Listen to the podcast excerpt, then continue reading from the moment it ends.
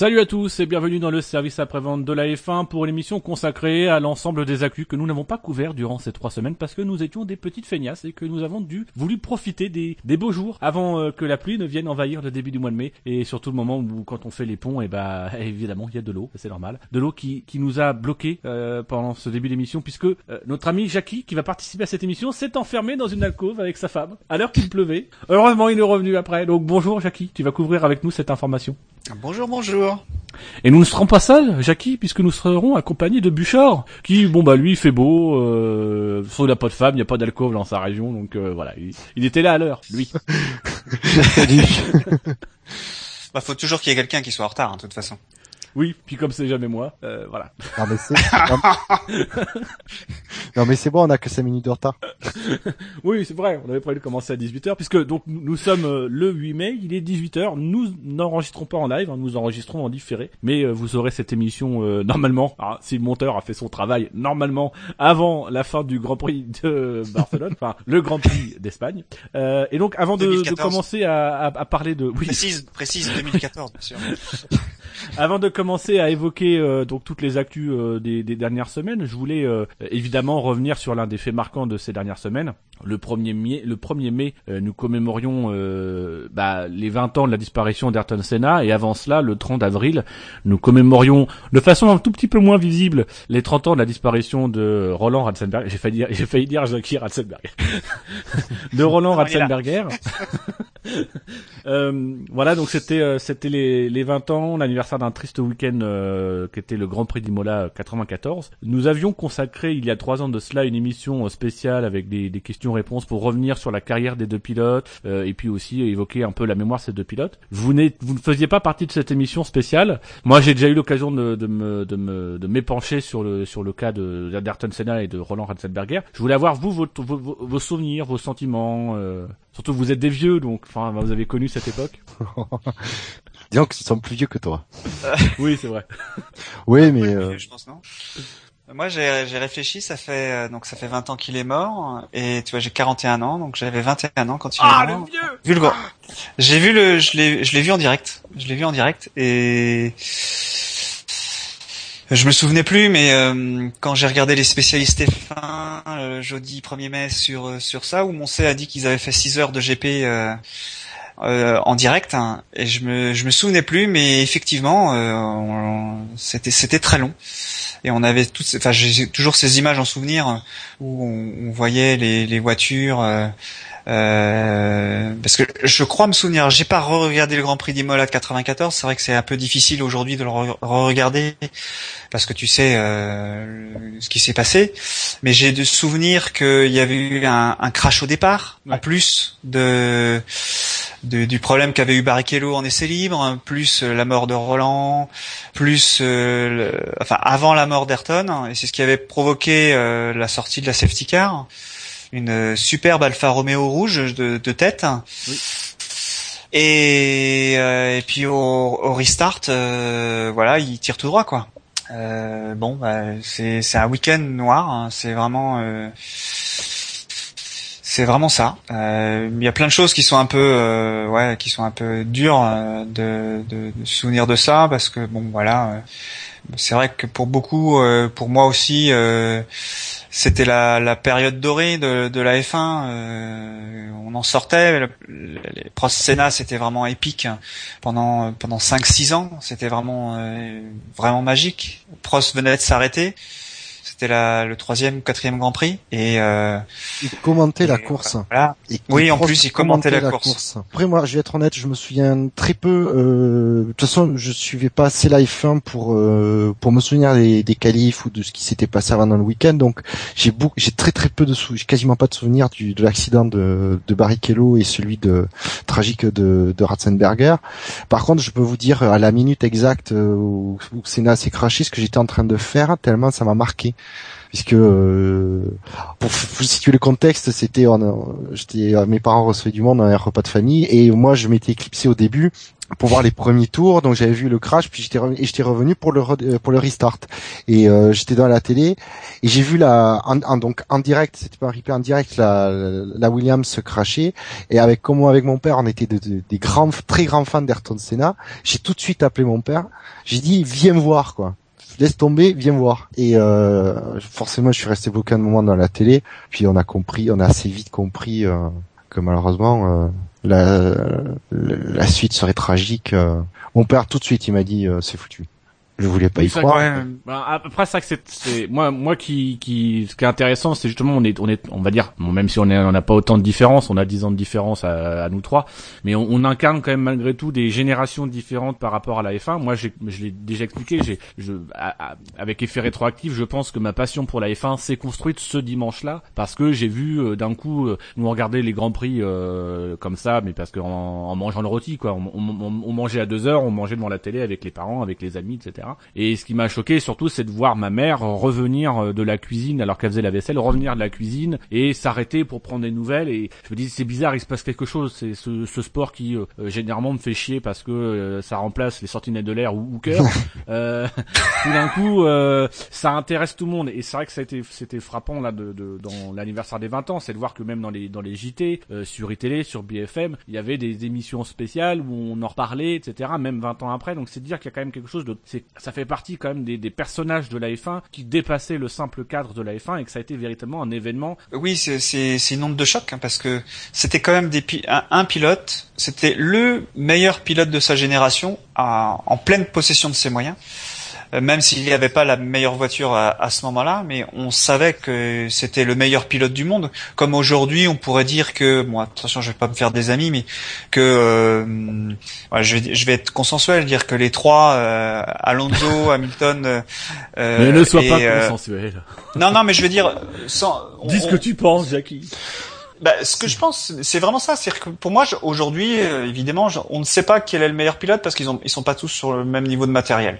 Donc Hamilton, Vettel, euh, Alonso pour moi sont les trois meilleurs pilotes apparemment. Euh, mais Rosberg peut être très bien là, euh, Raikkonen aussi si il est bien luné, voilà. Mais ce top 5 là, il n'y avait pas d'équivalent à l'époque dans le dans le championnat 94. Euh, il, y avait, il y avait Senna. C'est le meilleur pilote du monde qui, qui décède ce jour-là. Je, je sais pas si, euh, au-delà de parler de, de meilleur pilote du monde, tout ça, en tout cas, c'est pour moi c'est le pilote qui a ce pendant les cinq dernières années de sa carrière, qui certainement avait l'aura la plus importante.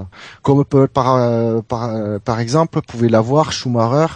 Euh, il avait une aura même en dehors du, des circuits ou un Alonso de nos jours qui a une cette aura, cette cette ce charisme médiatique, j'ai envie de dire, parce que Senna, on en parlait. Euh, voilà, il y avait, parce qu'ils ont aussi, parce qu'il y a toujours ces euh, des petites controverses en bien, en mal, euh, ce genre de choses. On parlait beaucoup du de ces faits de, oui, peut-être pas forcément qu'en dehors des circuits, mais c'est pas, faut pas oublier que finalement, ouais, pour moi, en tout cas quand j'étais chez mes parents, euh, quand j'étais gosse, pour moi, à la maison, on, on parlait plus de d'Ayrton Senna, malgré le fait qu'il est que, qu'il n'est que, entre guillemets, trois titres champion du monde, comparativement à Alain Prost, qui lui en avait, venait d'avoir son quatrième.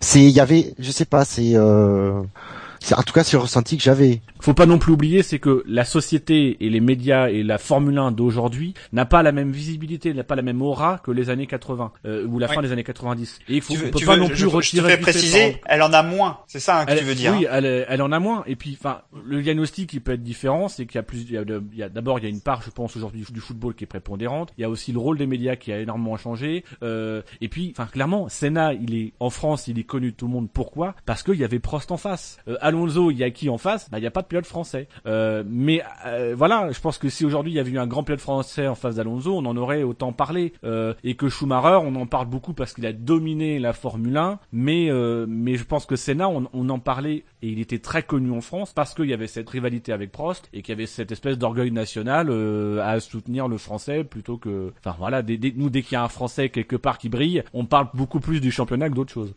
Ouais, on parle surtout quand le français réussit, puis euh, on passe à la suite, quoi. Aussi, il y a cet effet-là, quoi. On, découvre, on découvre le sport où il y a des Français qui gagnent, plutôt. Voilà, j'ai envie de dire, j'ai envie, de dire, regarde, euh, par exemple, le sport que je que je connaissais pas du tout, mais c'est le handball. On a on en a parlé quand euh, l'équipe de France a été champion d'Europe et je crois champion du monde. on en a parlé juste parce qu'ils ont gagné. On n'a pas parlé avant, pendant le, championnat, pendant la saison, non. Ça, on a sauf dans les médias spécialisés, mais après, en dehors de ça. C'est comme partout la, la, F1. Tu vois quand il y a, euh, moi je, je suis pas les, je t'avoue que je suis pas les journaux télévisés, mais où, quand quand il y a euh, un pilote qui est titré champion du monde, je pense que voilà, ça fait, euh, ils en parlent dans les euh, dans les grands médias. Enfin, puis voilà.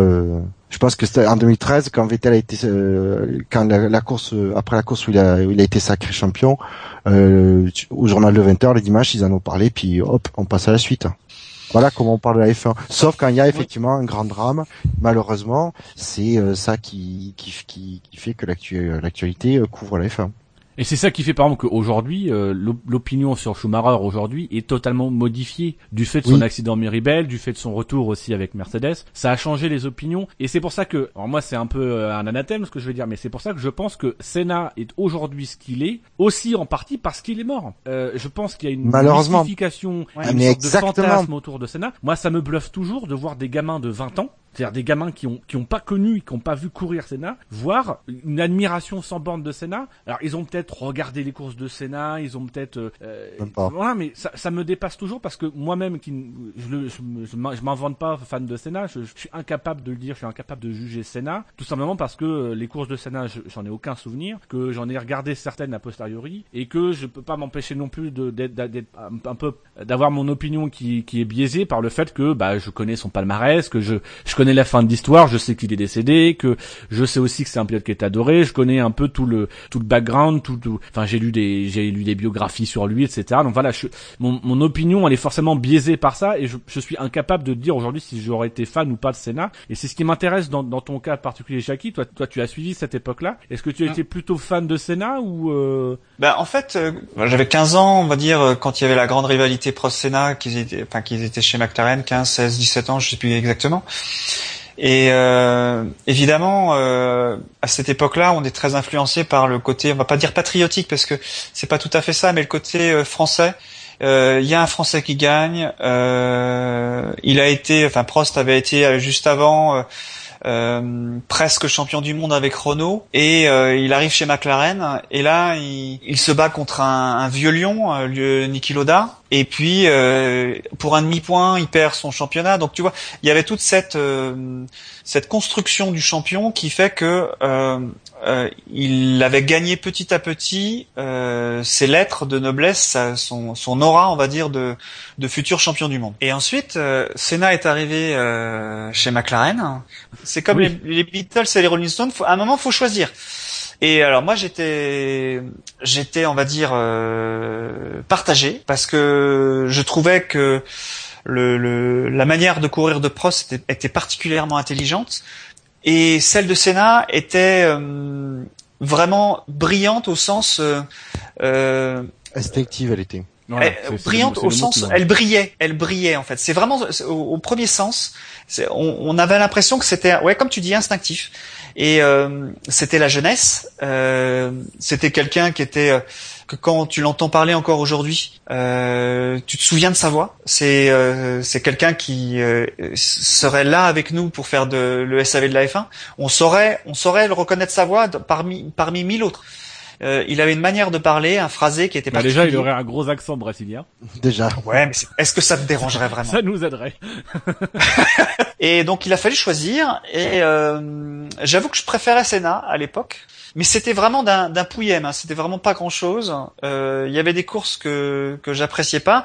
Si on veut le paroxysme de tout ça, c'est au moment de de, de Suzuka euh, où euh, Senna euh, essaye de passer à, à la chicane à un endroit où 189 voilà à un endroit où théoriquement personne ne passait à cette époque-là euh, parce qu'on sortait du 130 R qui était euh, qui était très très euh, très très violent à l'époque où les voitures ne passaient pas tout à fond et il y avait déjà un peu d'aérodynamique à ce moment-là donc il fallait laisser un peu d'espace Et Senna est euh, a, a ouvert, enfin est allé vers une porte qu'il pensait être ouverte et Prost l'avait fermée.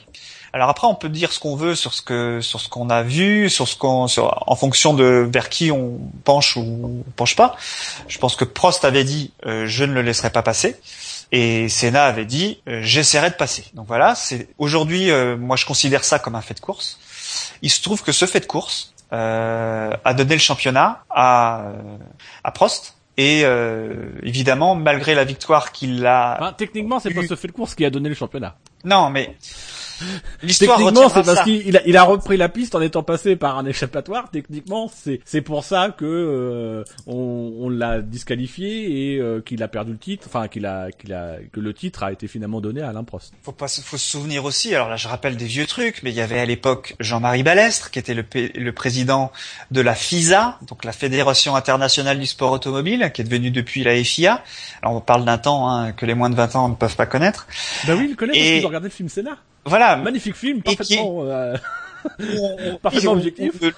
Où, le, monsieur dépeint euh, vraiment la manière dont il voyait les choses. Il y avait ceux qui étaient d'accord avec lui et ceux qui n'étaient pas d'accord. Et ceux qui n'étaient pas d'accord, bah, c'était au revoir les gars. Et Senna faisait pas partie de ceux qui le suivaient, au contraire de Prost. Et il pouvait pas se sentir, Senna et Balestre, de toute façon. Ah non, Balestre, non, il pouvait pas se sentir. Donc euh, ça, ça rajoutait, c'est parce que euh, on va dire Balest ne voulait surtout pas euh, laisser euh, Senna gagner. Ah. J'exagère, c'est un peu exagéré. Je, je, je... Alors, je, me permets juste. On, va peut-être inviter les gens à regarder le film Senna. Oui, parce que c'est, ça montre bien les choses. c'est, ça, montre bien, les choses, et c'est surtout c'est que on a tout un programme. Cette là mais on, on ça a, montre voilà. pas toutes les choses comme ça s'est passé. C'est, c'est surtout parce qu'on a, on a un gros programme d'émission derrière et euh, autant, le, sujet est passionnant, je, dois dire, le sujet est extrêmement passionnant. Mais euh, voilà, c'est, ne, nous étendons pas trop sur Senna et Prost. Ouais. Euh, Peut-être parlons un peu de ému quand même pour le monteur. oui. ouais. Et parlons peut-être un peu de Ratzenberger aussi, que chaque fois c'est le pauvre oublié de ce week-end-là. Avec cette question, Jackie, Ratzenberger. Oui. Bah oui, moi Ratzenberger, c'est justement parce que euh, j'ai pensé à l'époque comme Mosley que hum, c'était dommage que qu'il soit mort parce que ça arrive les pilotes qui meurent en course, mais euh, il y en a un il y a deux ans qui est mort euh, au Mans, hein, ou, ou c'est l'année dernière ou il y a deux ans, je sais plus. Il y a deux ans. Et euh, Simonson, et voilà, c'est c'est des gens, euh, ils meurent le, jour de la mort de Senna, bah, enfin c'est comme si on il n'était pas mort quoi. Enfin et c'est pour ça que j'ai choisi ce pseudonyme de Ratzenberger justement par rapport à par rapport à ça. Euh, c'est pour ça que Mosley est allé au, à l'enterrement de Senna et non. Euh, pardon il est, à l'enterrement de Ratzenberger, parce que... justement parce qu'il a dit euh, tout le monde sera celui de Senna euh. c'est d'ailleurs pour moi la plus la chose la plus significative qu'il ait pu faire Mosley en tant que président de la FIA je vais être honnête oui, il aurait pu tout à fait euh, aussi annuler le Grand Prix de de d'Imola parce qu'il était mort mais c'est pas ce qu'il a fait. Ben non le non le problème c'est aussi qu'ils ont officiellement déclaré que Senna était mort euh, après la course non, non, mais euh... Ratzenberger était mort. Ah oui, ah oui. Si Ratzenberger était mort sur le moment, et ce qui était euh, la vérité, euh, la course n'aurait pas dû avoir lieu. Mais déjà à l'époque, euh, bah, la F1 c'était une grosse machine, bah et euh, bah, c'était difficile de, de dire on n'allait pas avoir le Grand Prix. On avait payé. Enfin, tu voyais Bernie rembourser les, les télévisions pour le. non, ouais, on est d'accord. Non mais c'est ouais. plus c'est ça, c'est ce qui est terrible, c'est que même même si on a derrière, euh, enfin c'est c'est à l'image de, ce qu'est la Formule 1 et de ce que on a souvent eu les débats, notamment sur dans un autre contexte, mais sur Bahreïn il y a quelques années quand on se demandait ce qu'il faut boycotter ou pas le Grand Prix.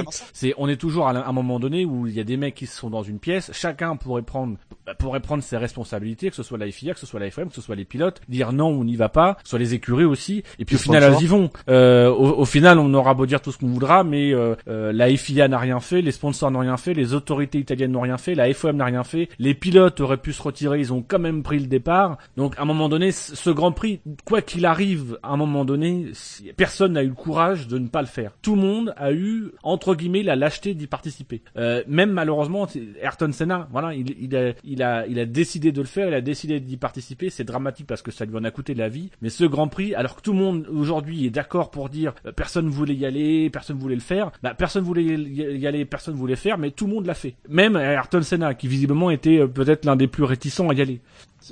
Oui, mais il était loin au championnat et il voulait quand même gagner le championnat. Voilà, c'est on, quoi. Hein. Ils ont voilà, voilà tous, hein. tous, avaient une avaient une, une excuse pour faire la pour faire la course. Il est là le je comprends ce que Dino veut dire, c'est que euh, à un moment donné, il n'y a pas eu euh, quelqu'un euh, qui aurait fait effet domino peut-être qui a dit qui aurait dit imagine imaginons Senna comme dit Dino était peut-être le plus réticent des pilotes à, à y participer, il aurait dit non, moi je j'y vais pas. Euh, Ce qu'a fait en 76. Oui. Ce que fait Loda à Fuji en 76 en disant non c'est bon moi je, je me mets sur le côté. Il abandonne, il abandonne sur une course du titre. Mais c'est c'est enfin moi je trouve que c'est le plus beau moment du film aussi. C'est hein. le plus beau moment c'est le plus beau moment de l'histoire de, de, de la de la carrière de Loda. C'est il, il, il renonce à un titre. Il a osé dire non. Il a osé à un moment donné dire non. Mais c'est des cas extrêmement rares. Ouais, Prost a fait ça aussi, à... aussi hein. en Australie. Euh, alors c'était pas Melbourne, c'était Adelaide, où il pleuvait. Euh, quand on avait des vues par hélicoptère, on avait l'impression de voir des bateaux qui qui euh, qui, euh, qui nageaient sur l'eau. Euh, Prost avait avait pas participé à la course aussi, je crois. J'ai un souvenir de ça, mais c'était avant ça encore. Ou à, ou à moins que c'était était chez Ferrari, je ne sais plus. Donc c'était oui, c'était avant forcément, mais c'était en 92 ou 80 ouais, ça 92 93 quoi. Ouais, c'est le show must go on, comme on dit. Hein. C'est, on peut pas, euh, on peut pas lutter contre. Est-ce que, est-ce que tu penses sincèrement que si Ratzenberger était, était, était, enfin, si Senna n'était pas mort le lendemain de Ratzenberger, est-ce que tu penses sincèrement qu'on aurait eu une mémoire pour Ratzenberger? Non. Est-ce que on rend hommage à Ricardo Paletti qui est mort au Grand Prix du Canada 82, sombre inconnu qui a autant de Grands Prix, qui s'est tué dans des circonstances absolument dramatiques, euh, je crois en percutant euh, la, la, Ferrari de Pironi. Enfin, je suis pas convaincu. Je pense que quoi qu'il arrive, euh, que, que Ratzenberger soit mort la veille de, de Senna ou qu'il soit mort euh, dix ans avant ou dix ans après, ça aurait rien changé. Le fait, c'est qu'à un moment donné, et autant c'est vrai que on peut on peut oublier Ratzenberger dans certains hommages, c'est méprisable et c'est condamnable, mais on peut pas non plus. On peut comprendre aussi que l'aura de Senna, le pilote qui était Senna, bah, même dans la mort, il, il, vaut, il pèse un peu plus dans les mémoires, il pèse un peu plus qu'un pilote qui avait, euh, enfin, euh, Ratzenberger, je crois, c'est deux, deux ou trois grands prix, il pèse un peu plus. Enfin, nous, on avait fait une émission spéciale, on avait essayé de comparer les deux, etc. Mais ah bah, naturellement, dans le cours de l'émission, t'as beaucoup plus de choses à dire sur Senna, t'as plus de matière. C'est parce que au-delà même du fait que on, on, est évidemment tous égaux face à la mort, mais face à leur renommée, face à la célébrité, on n'est pas tous égaux. Et bah, la célébrité, elle survit à la mort. Et que tu le veuilles ou non, je pense que Ratzenberger, on aurait été peut-être qu'effectivement sur le moment, la concomitance des dates aurait fait que bah, tous les pilotes seraient allés aux funérailles de Ratzenberger, etc. Là, il se trouve que les pilotes ont été plus ou moins obligés de choisir, euh, mais que bon, quoi qu'il arrive, dans les mémoires, on se serait pas forcément souvenu autant de Ratzenberger, et que je pense même que d'être mort la veille de Senna contribue à, garder la mémoire de Ratzenberger parce qu'on se souvient plus de Ratzenberger qu'on se souvient d'un Ricardo Paletti. Oui. C'est triste. Mais oui, c'est évident, mais euh, d'être dans la roue, d'être dans la roue de de de de, de, Senna, bah ça permet de garder Ratzenberger en lumière. Ce qui est très triste. Oui. Parce qu'on devrait tous les considérer de la même manière. Mais c'est comme ça. C'est triste, mais malheureusement c'est comme ça. Et euh, comme tu dis, si euh, si ça avait pas été le, même week-end que le que le décès de Senna, euh, personne se souviendrait de Ratzenberger. Faut être honnête. Hein.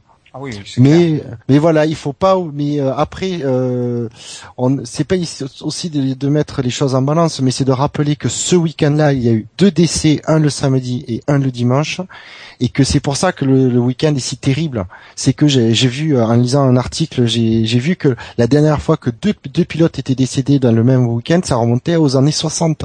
Mm. C'est-à-dire quasiment, euh, moins presque 30, presque 40 ans euh, avant le, le décès de de Ratzenberger et de Senna. Donc ça veut dire que même dans un sport où, la mort, là, à cette époque-là, il y avait, il y avait un mort tous les week-ends presque. Voilà, mais c'est-à-dire que le, d'un, exactement, c'est-à-dire que même dans un sport où pendant 20, euh, 25 ans, il y avait des décès quasiment tous les week-ends, euh, des pilotes qui se tuent quasiment tous les week-ends, euh, c'était très rare qu'il y en ait deux qui décèdent dans le même week-end. C'est ça qui fait que le, le, le, le, décès de ce week-end-là est, est, particulièrement noir pour le sport. Et même, et bah, même globalement, enfin, il faut, il faut se remettre. On, on est, on dit souvent qu'on fait des progrès depuis, euh, en termes de sécurité depuis Senna. C'est sûr que Senna, la mort de Senna et de Ratzenberger ce week-end, plus l'accident de, de Wendlinger euh, au Monaco, juste derrière, euh, l'accident de Barrichello le vendredi. Tout ça, c'est un, c'est un contexte, un contexte qui a un qui a, qui a vraiment été le l'uppercut sur sur la question de la sécurité. Mais ce qu'il faut remettre aussi dans le contexte, c'est pourquoi c'est un uppercut? C'est parce que on se croyait plus ou moins à l'abri. Le dernier mort, ça doit être euh, euh, de mémoire dans les années, ça doit être 80, 86. Ça devait être Elio, Elio, Elio, Elio De Angelis. Voilà, c'est Elio De Angelis en, mais en essai. Sur Brabham, 86 au- mais c'est en essai, donc c'est pas en course. Euh, et puis le dernier mort en course, bah, c'est 82. Enfin, c'est la, la saison noire, c'est 82. La mort de Paletti, la mort de, de Villeneuve euh, un peu avant. J'ai un doute. Euh, Enfin voilà. Donc on, on est quand même déjà dans un contexte en 94 où ah, ça fait déjà une dizaine d'années qu'il n'y a plus vraiment eu d'accidents graves. Euh, Enfin, en tout F1 est cas gens. Ouais. Et que, ben voilà, la F1 est déjà beaucoup plus sûre qu'elle l'était dans les années 70. Et là, bam, on se prend un week-end où il y a un, un, un, un blessé grave le vendredi, il y a un mort le, le samedi, il y a un mort le dimanche, deux semaines plus tard à Monaco, il y a un blessé grave, sa carrière est foutue. Et Donc, l'accident, contexte- l'accident sur la sur la ligne de départ est énorme aussi. Hein. Oui. Il y a une voiture qui démarre pas et l'autre qui une autre voiture qui rentre dans la c'est celle de Warwick, je crois, c'est ça hein, ou Et qui finit avec, euh, qui finit dans les tribunes, il y a une, une roue qui finit dans les tribunes et il y a un blessé non, dans les tribunes. euh, le, le, le- il est énorme cet accident, énorme. Et euh, bah, c'est un miracle que- qu'il ait rien eu lui. Plus que plus Ouais, que d'être le, le, le moment déclencheur de la vague de sécurité, c'est un rappel. Et, et ça doit autant être un rappel que nous aujourd'hui, quand on repense à ce week-end-là, on doit se dire certes, ça fait 20 ans qu'il n'y a pas eu de mort, mais il y a eu Weber entre temps, mais il y a eu Gutiérrez il y a quelques semaines qui s'est foutu en tonneau et que même la, la sécurité était là heureusement, mais que on n'est pas à l'abri d'un accident spectaculaire. Il y a eu Maria De Villota qui, je considère être la dernière morte euh, de, de, de- des suites de- d'un accident de Formule 1. Pour moi, c'est un, elle, elle est morte des conséquences de son accident. Ouais. Euh, Il y a eu des morts dans d'autres compétitions, donc on peut pas non plus se, se dire que la sécurité, faut comme en 94 où on pensait qu'on était un peu à l'abri, euh, faut surtout pas se dire que ça fait 20 ans qu'il n'y a pas eu de mort en Formule 1, on est à l'abri. On est à l'abri de rien, on sait jamais. Euh, on a eu une grosse frayeur avec Perez il y a quelques années, Euh, on a eu une grosse frayeur avec Fernando Alonso euh, il y a il y a deux ans en 2012 où on a cru qu'il allait se faire décapiter. Il y a eu avant ça, il y avait eu Schumacher euh, à Abu Dhabi aussi qui manque de se faire décapiter par une Ouais. par une Force India, je crois. Donc voilà, Massa. on est Il y a Massa aussi. voilà, Il- le, le, mauvais, voilà, le, mauvais message, c'est de se dire aujourd'hui, ah, avec les progrès de la sécurité. Non, les progrès de la sécurité, ils sont encore à faire. Mais c'est là où je, ouais, pour moi, c'est je pense qu'en 94, euh, on s'est reposé en se disant la sécurité, c'est bon, on a fait ce qu'il fallait et on se, on se repose sur les lauriers. Euh, on voit quand même que depuis 94, il y a toujours quand même plus ou moins. Alors, est-ce que c'est parce qu'il y a eu des choses qui se sont passées ou quoi Mais on voit que depuis 20 ans, il y a quand même toujours une remise en cause de la sécurité permanente par les autorités. Et ça, c'est quelque, c'est, je pense que c'est le plus, c'est euh, le point positif qu'il faut retenir de ce de, de ce dramatique week-end, c'est, c'est, de- c'est de se dire, depuis ils ont compris qu'il faut pas se reposer sur, sur les lauriers. Et ils sont réactifs. Mais Ils sont réactifs. Quand ils le sont réactifs? euh, Massa a eu son accident avec le ressort de 2 kilos qui lui est arrivé sur la visière. Un kilo, Euh, un kilo. 1 kilo, kilo. pardon. Ouais. Euh, il y a tout de suite eu la visière de, euh, de spéciale là qui était beaucoup plus rigide pour cette zone qui était fragile. Ça, ça a été très rapide. Euh, après, euh, tous les ans, il y a une mise à jour pour augmenter euh, les, les, les zones d'absorption. Euh, voilà, c'est. Moi, je trouve que c'est. Ils travaillent vraiment dans le bon sens. Alors, Et tous les ans, ils font, ils font des efforts. Ouais, je- donc messieurs, on a, on a fait 40 minutes. 42 exactement. Euh, moi, j'en profite quand même pour euh, pour euh, m'attrister un peu. De, je trouve que pour les 20 ans, euh, en termes d'hommage, on a été assez pauvre. Euh, J'ai regretté le- l'hommage de, de, de Imola. Il y a eu une- un hommage qui a été fait par les fans à Imola où se sont joints les pilotes Ferrari. Je trouve franchement très dommage pour un événement, pour un pilote dont tout le monde se fait plus ou moins le le- le- l'héritier, la référence, etc. Senna, on nous en parle tous les ans, etc. Je trouve vraiment très dommage qu'on n'ait pas réussi à se mobiliser pour organiser un événement qui aurait eu de la classe avec tous les pilotes qui seraient venus, avec euh, peut-être un défilé de ces voitures, avec euh, euh, peut-être un défilé aussi de la, de la voiture de, de Ratzenberger, etc. Faire faire une vraie une vraie communion. Là, on a un petit peu chacun qui a fait son truc de de, de son côté. Et j'ai un petit, euh, j'ai été très gêné par un hommage qui a été rendu par McLaren, euh, qui a fait une, une très jolie vidéo hein, qui euh, reprend le, le fameux tour de 88 à Senna, euh, à, à Monaco où Senna met euh, met une seconde et demie, une seconde 48 je crois, euh, en qualification à Prost. Et donc c'est une très jolie deuxième. vidéo qui est faite. Qui est deuxième. hein. Voilà, qui est, qui est deuxième sur la même voiture. Euh, donc voilà, c'est euh, c'est considéré comme le plus beau tour de qualification, euh, le plus bel exploit d'un pilote en qualification. Euh, alors qu'en plus il, a- il avait déjà la pole. Enfin voilà. Euh, donc ils ont refait, ils ont refait le, ils ont fait une vidéo où on entend la voix de Senna qui qui parle, on voit Senna, euh, voilà, toucher l'aileron arrière, etc. Donc la vidéo est superbe, mais j'ai pas pu m'empêcher d'être gêné. J'en ai parlé un peu avant parce qu'il avait pas vu la vidéo euh, euh, Euh, et il a assez, il a compris assez rapidement ce qui m'avait gêné. Ce qui m'a gêné dans cette vidéo, c'est l'omniprésence du logo Honda et notamment à un moment donné où on voit le moteur Honda avec le logo Honda. On voit beaucoup de logos, mais c'est vrai que on voit énormément le logo Honda et j'ai pas pu m'empêcher de voir quand même dans cette vidéo hommage un petit côté promotion euh, Pour l'année prochaine. euh, pour 6 l'année prochaine 6 Et, heures 2015. jouer un peu justement sur la fille parce que euh, rendre hommage à Senna, il y avait peut-être d'autres trucs à rendre hommage sans forcément impliquer Honda et j'ai quand même du mal à, à me, me retirer de la tête qu'il n'y a pas non plus la volonté de la part de McLaren, en tout cas du service com de McLaren, de rejouer sur la fibre sensible des années euh, de gloire de McLaren avec Honda, etc. et de préparer un tout petit peu le, le plan de com de l'année prochaine. Euh, voilà, on va rejouer, on va Alors- réécrire les belles pages de Honda et c'est vrai que l'omniprésence, on voit d'autres logos, voilà, on voit le logo Marlboro, on voit le logo Hugo Boss, etc. Mais j'ai vraiment l'impression que le logo Honda est mis en scène et ça m'a extraordinairement gêné euh, dans, dans l'appréciation de cette vidéo. Alors, ils ont quelqu'un pour placer les marques, hein, c'est tout. hein. Alors non, non euh, alors comme j'ai dit à Dino, j'ai un contre-argument. Alors moi, je, que je t'avoue que le logo Honda, je l'avais pas vu jusqu'à on voit un moment le, le moteur, ça dure une demi seconde euh, ou une seconde à tout casser. Euh, je vais balancer un contre-argument en disant la légende, c'était Senna, McLaren, Honda. Il faut pas oublier que c'était, on parlait, c'était l'époque, on parlait pas de, de McLaren, on parlait de McLaren Honda c'était vraiment l'association des deux dont on dont on parlait à chaque fois qu'on a qu'on les mentionnait. Et je pense que pour moi ça ça se légitimise hein, de de le faire comme ça comme ils l'ont fait euh, comme je te dis moi j'ai pas fait gaffe qu'il y a le logo Honda partout dans le reste du, du, du clip. non mais c'est mais, même si tu veux, pour moi ça. m'a pas choqué si tu veux ça m'a pas choqué euh, quand je l'ai vu puisqu'à la fin je t'ai dit euh, qu'est-ce qui te gêne. C'est et puis c'est après à réfléchir je dis ah oui parce que Honda et qu'il y a effectivement il y a le truc ils reviennent en 2000 15 voilà. Après, je comprends, ta, je comprends tout à fait ta, ta remarque et je et elle est, et je pense qu'elle est fondée, mais euh, je dirais que je le modérerai énormément par rapport à, ce que toi tu, à la, ta réaction. Je, vais reprendre ton argument. Je trouve même ça gênant que euh, que McLaren profite euh, de d'un hommage à Senna je suis pas sûr qu'il y ait qui vraiment a la volonté écrit- derrière. qui a, Après, qui a écrit. Mais je pense pas que. Mais ah, je- mais je trouve même. Ah, je pense que je si, moi. Je trouve, je trouve gênant que McLaren en ça. profite. Si à la limite ils veulent vraiment faire un hommage à Senna, ils mettent juste Senna, ils mettent pas McLaren Honda derrière. Enfin voilà, c'est c'est la légende de Senna. Tu, enfin, oui, tu- oui, à ça ce fait un moment-là, peu, ça fait un peu rappel. euh, oui bon, alors on- on- tout le monde commémore euh, Senna aujourd'hui. Rappelons quand même que Senna a écrit les plus grandes pages de son histoire avec McLaren. C'est pas le moment de dire ça à une commémoration des 20 ans du décès quoi. Je trouve que c'est, je trouve que c'est très déplacé. Et ouais, d'un autre côté, d'un autre côté, tu peux pas dire que McLaren, Mac- McLaren a quand même contribué aux plus belles histoires de la carrière de Senna. Donc c'est à un moment donné, c'est dur. C'est McLaren, faut pas oublier que c'est quand même McLaren qui fait le film. Je suis, je suis d'accord avec toi. Est-ce qu'ils ont besoin de le revendiquer?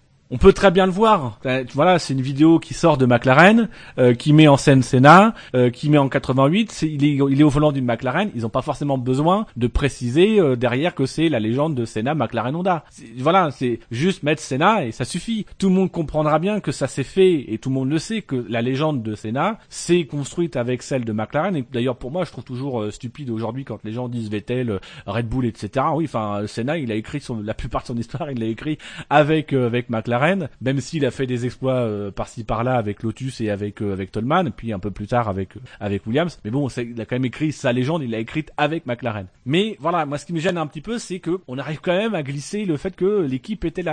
Donc, je, je suis convaincu qu'en termes de com, ils se sont dit, c'est l'année. Ça paye pas de mine, euh, voilà. euh, mettons un peu Honda. euh, Ça va pas se voir. sur Honda, c'est voilà, ça, ça va pas se voir. Sauf que, ben moi, j'avoue que moi j'ai j'ai vu que ça. Euh, je vois que le logo Honda et ça m'a énormément gêné.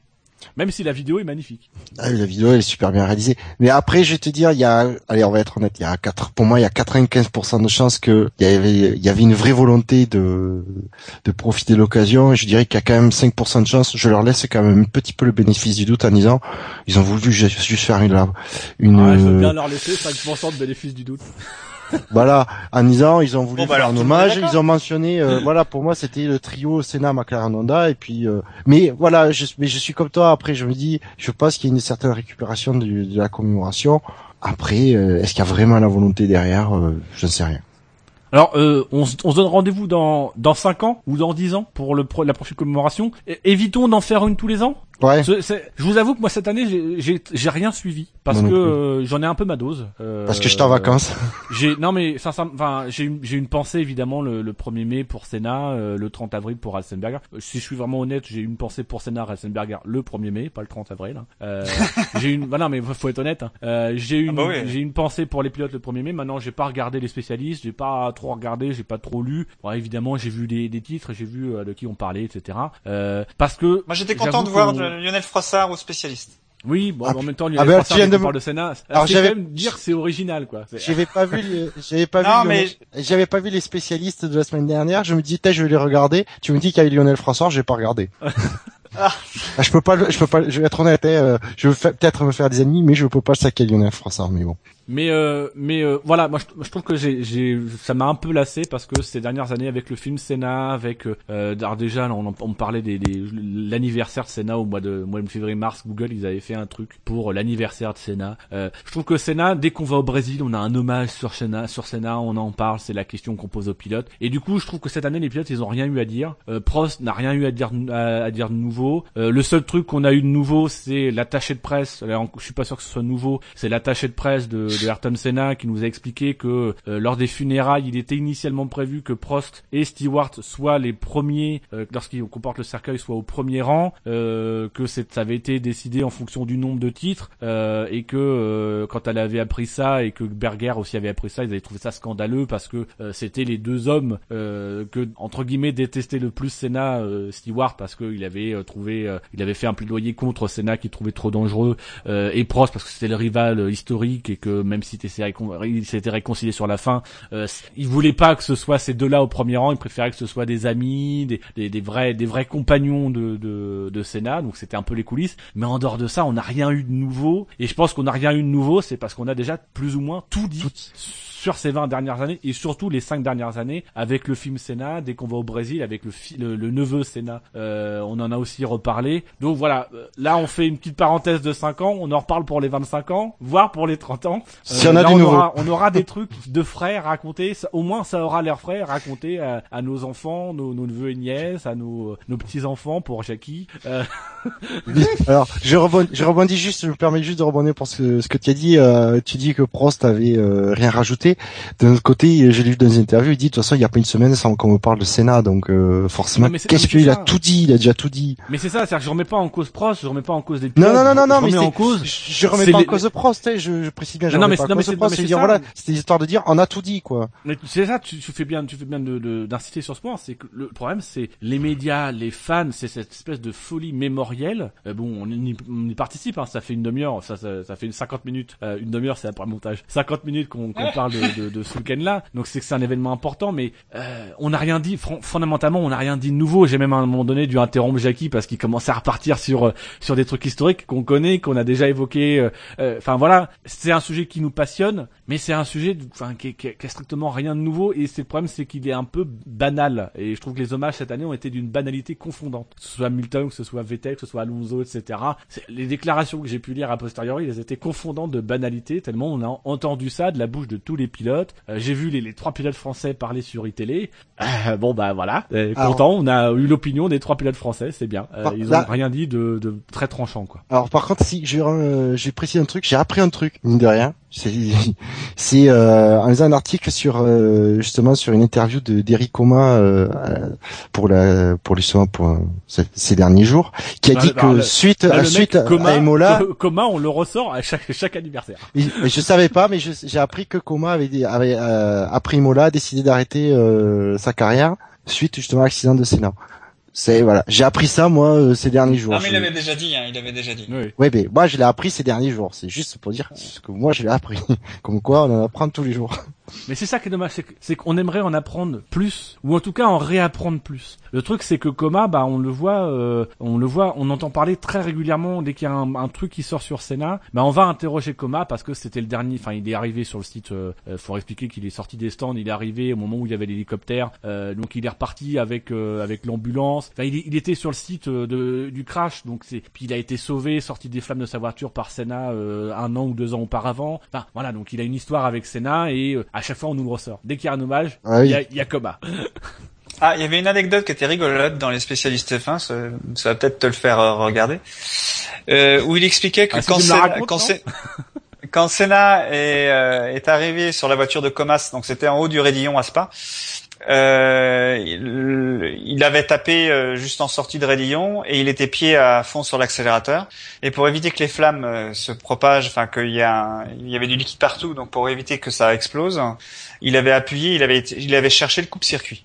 Mais avant de chercher le coupe-circuit, il avait regardé le, le régime moteur euh, max de, de la voiture. Et quand il était revenu dans son stand, il avait dit aux ingénieurs de Honda, euh, le moteur Renault il prend 13,5, vous avez encore du boulot les gars. L'anecdote est rigolote. Ça c'est du Oui. Sénat. C'est du Sénat. Ouais. C'est Froissart qui a raconté cette histoire, je crois. Ben si effectivement le raconté. euh, ben ouais. Moi, j'ai, appris pas. que j'avais, moi, j'ai appris effectivement dans, toujours dans le, dans le même article sur Comas qu'effectivement euh, le, le moteur tournait encore et que euh, c'est Senna qui avait, qui avait, qui avait tourne- activé le coupe-circuit. Je savais pas par contre effectivement que euh, il avait regardé parce que peut-être qu'il était euh, bloqué euh, pied, pied Mais en dedans. fait, mais sur les Comas- moteurs, sur ces, mo- sur ces moteurs-là, il y a des, euh, il y a, enfin, sur les anciens moteurs, c'était des contours à aiguilles, hein. et il y avait Ouais, toujours donc- une aiguille euh, euh, Ouais, euh, euh, qui donnait le, qui bloquait au max, quoi. Ouais. Ouais, on l'anecdote. euh, que- Mais ça veut dire qu'il a eu le coup d'œil que voilà dans l'action, euh, il a Ouais, pas il a regardé. ça. euh, non, mais après, faut pas le tourner comme quoi il s'est Senna s'est arrêté. Non, non, non, non, non, Non, mais je veux Non, dire non, voilà. non, non, non, non, c'est pas ce que je veux dire. C'est juste non, que non, non, non, non. il était là. compris. Non, mais j'avais bien il, compris ce que il avait un don d'observation et voilà, il a observé et euh, Non, mais les voilà, ça lui. a- Voilà, c'est c'est important parce que les auditeurs, euh, enfin, ils sont pas d'aussi bonne qualité que nous, il faut le dire. Et ils auraient pu mal comprendre. Voilà, c'est pour ça. J'ai très, j'ai très bien ton- compris ce que toi tu voulais dire, Jackie. Je voulais juste le préciser pour les auditeurs que. Voilà. euh, Oui, c'est bien ce que je voulais dire. Chers, le- chers auditeurs, vous avez compris que Bouchard vous prend pour des pour des gros nuls, hein. Qui... Non, mais Allez, non, allez, mais- poursuivons. De toute façon, si vous avez des remarques reste- à faire, il reste vous- trois minutes pour euh, arriver à une heure sur Sénat. non, non. Donc du coup, si vous avez des critiques, vous les envoyez à Dino. Hein. Moi, je suis Bon. fort dans l'interprétation, Alexei. Donc, messieurs, je vous propose de, de tourner cette grande page euh, Imola 94 euh, et de nous tourner vers un, un autre Grand Prix, on- un Grand Prix du futur, un Grand Prix qui, dont on pensait qu'il aurait lieu en 2016, qui aura finalement lieu en 2015 et qui pourrait peut-être même avoir lieu en 2014. C'est le Grand Prix d'Azerbaïdjan. Euh, ça va être très compliqué à dire ça.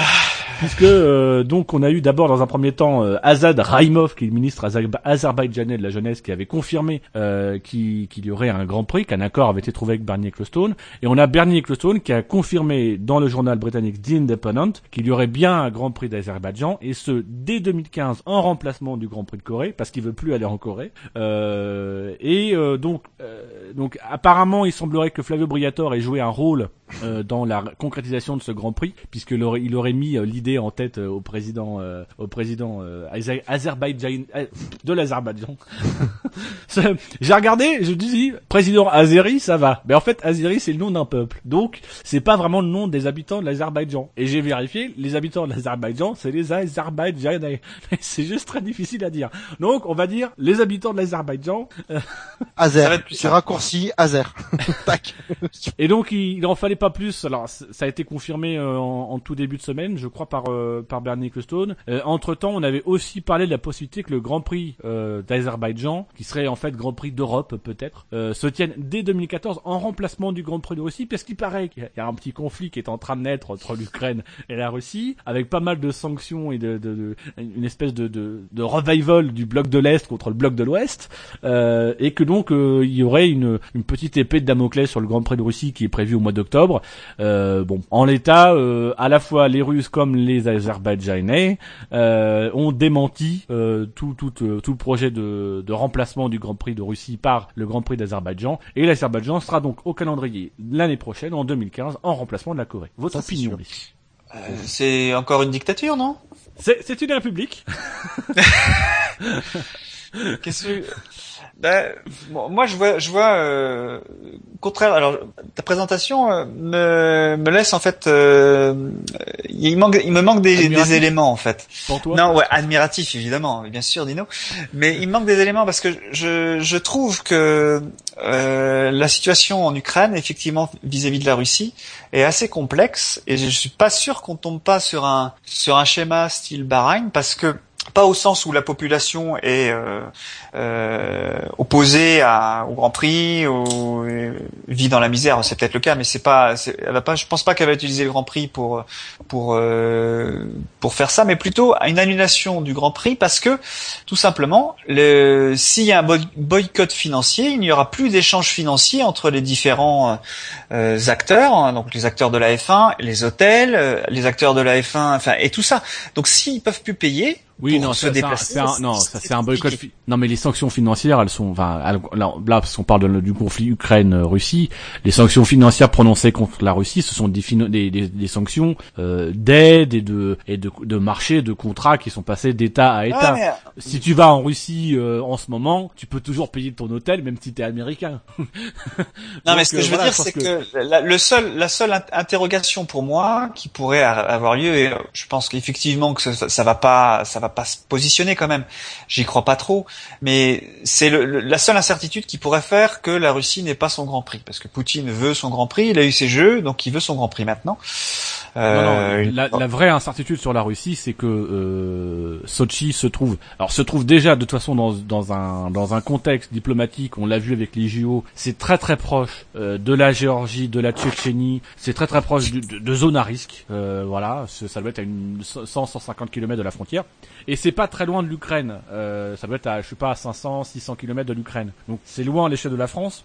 Maintenant, c'est quand même, euh, si jamais ça venait véritablement à dégénérer entre l'Ukraine et la Russie, même s'il faut être un peu, pas, être trop alarmiste, parce que pour moi, c'est en interne à l'Ukraine, euh, si ça venait à devenir un conflit armé et que devait y avoir euh, euh des troupes, mobilisation des forces, etc., euh, là, on aurait un Grand Prix qui serait calé entre deux zones de conflit, deux zones de la sphère russe où on, enfin voilà, en termes d'image pour des Occidentaux, se rendre à l'endroit même où la Russie est en train de reconstituer ses forces tu me diras, ça fait des années qu'ils reconstituent leurs forces en marchant sur la Géorgie, en marchant sur la Tchétchénie, qui se trouve pas très loin de Sochi. Bon voilà, c'est une, une image qui peut prêter à, à volonté de boycott, etc. Maintenant, les volontés de boycott à six mois des Jeux de Sochi, elles étaient équivalentes. Euh, pour moi, il y a voilà le, Grand Prix de Russie, il y a, y a, rien diplomatiquement qui s'oppose à ce qu'il y ait un Grand Prix de Russie. On va avoir les pilotes, sauf escalade, enfin, c'est pas bien, etc.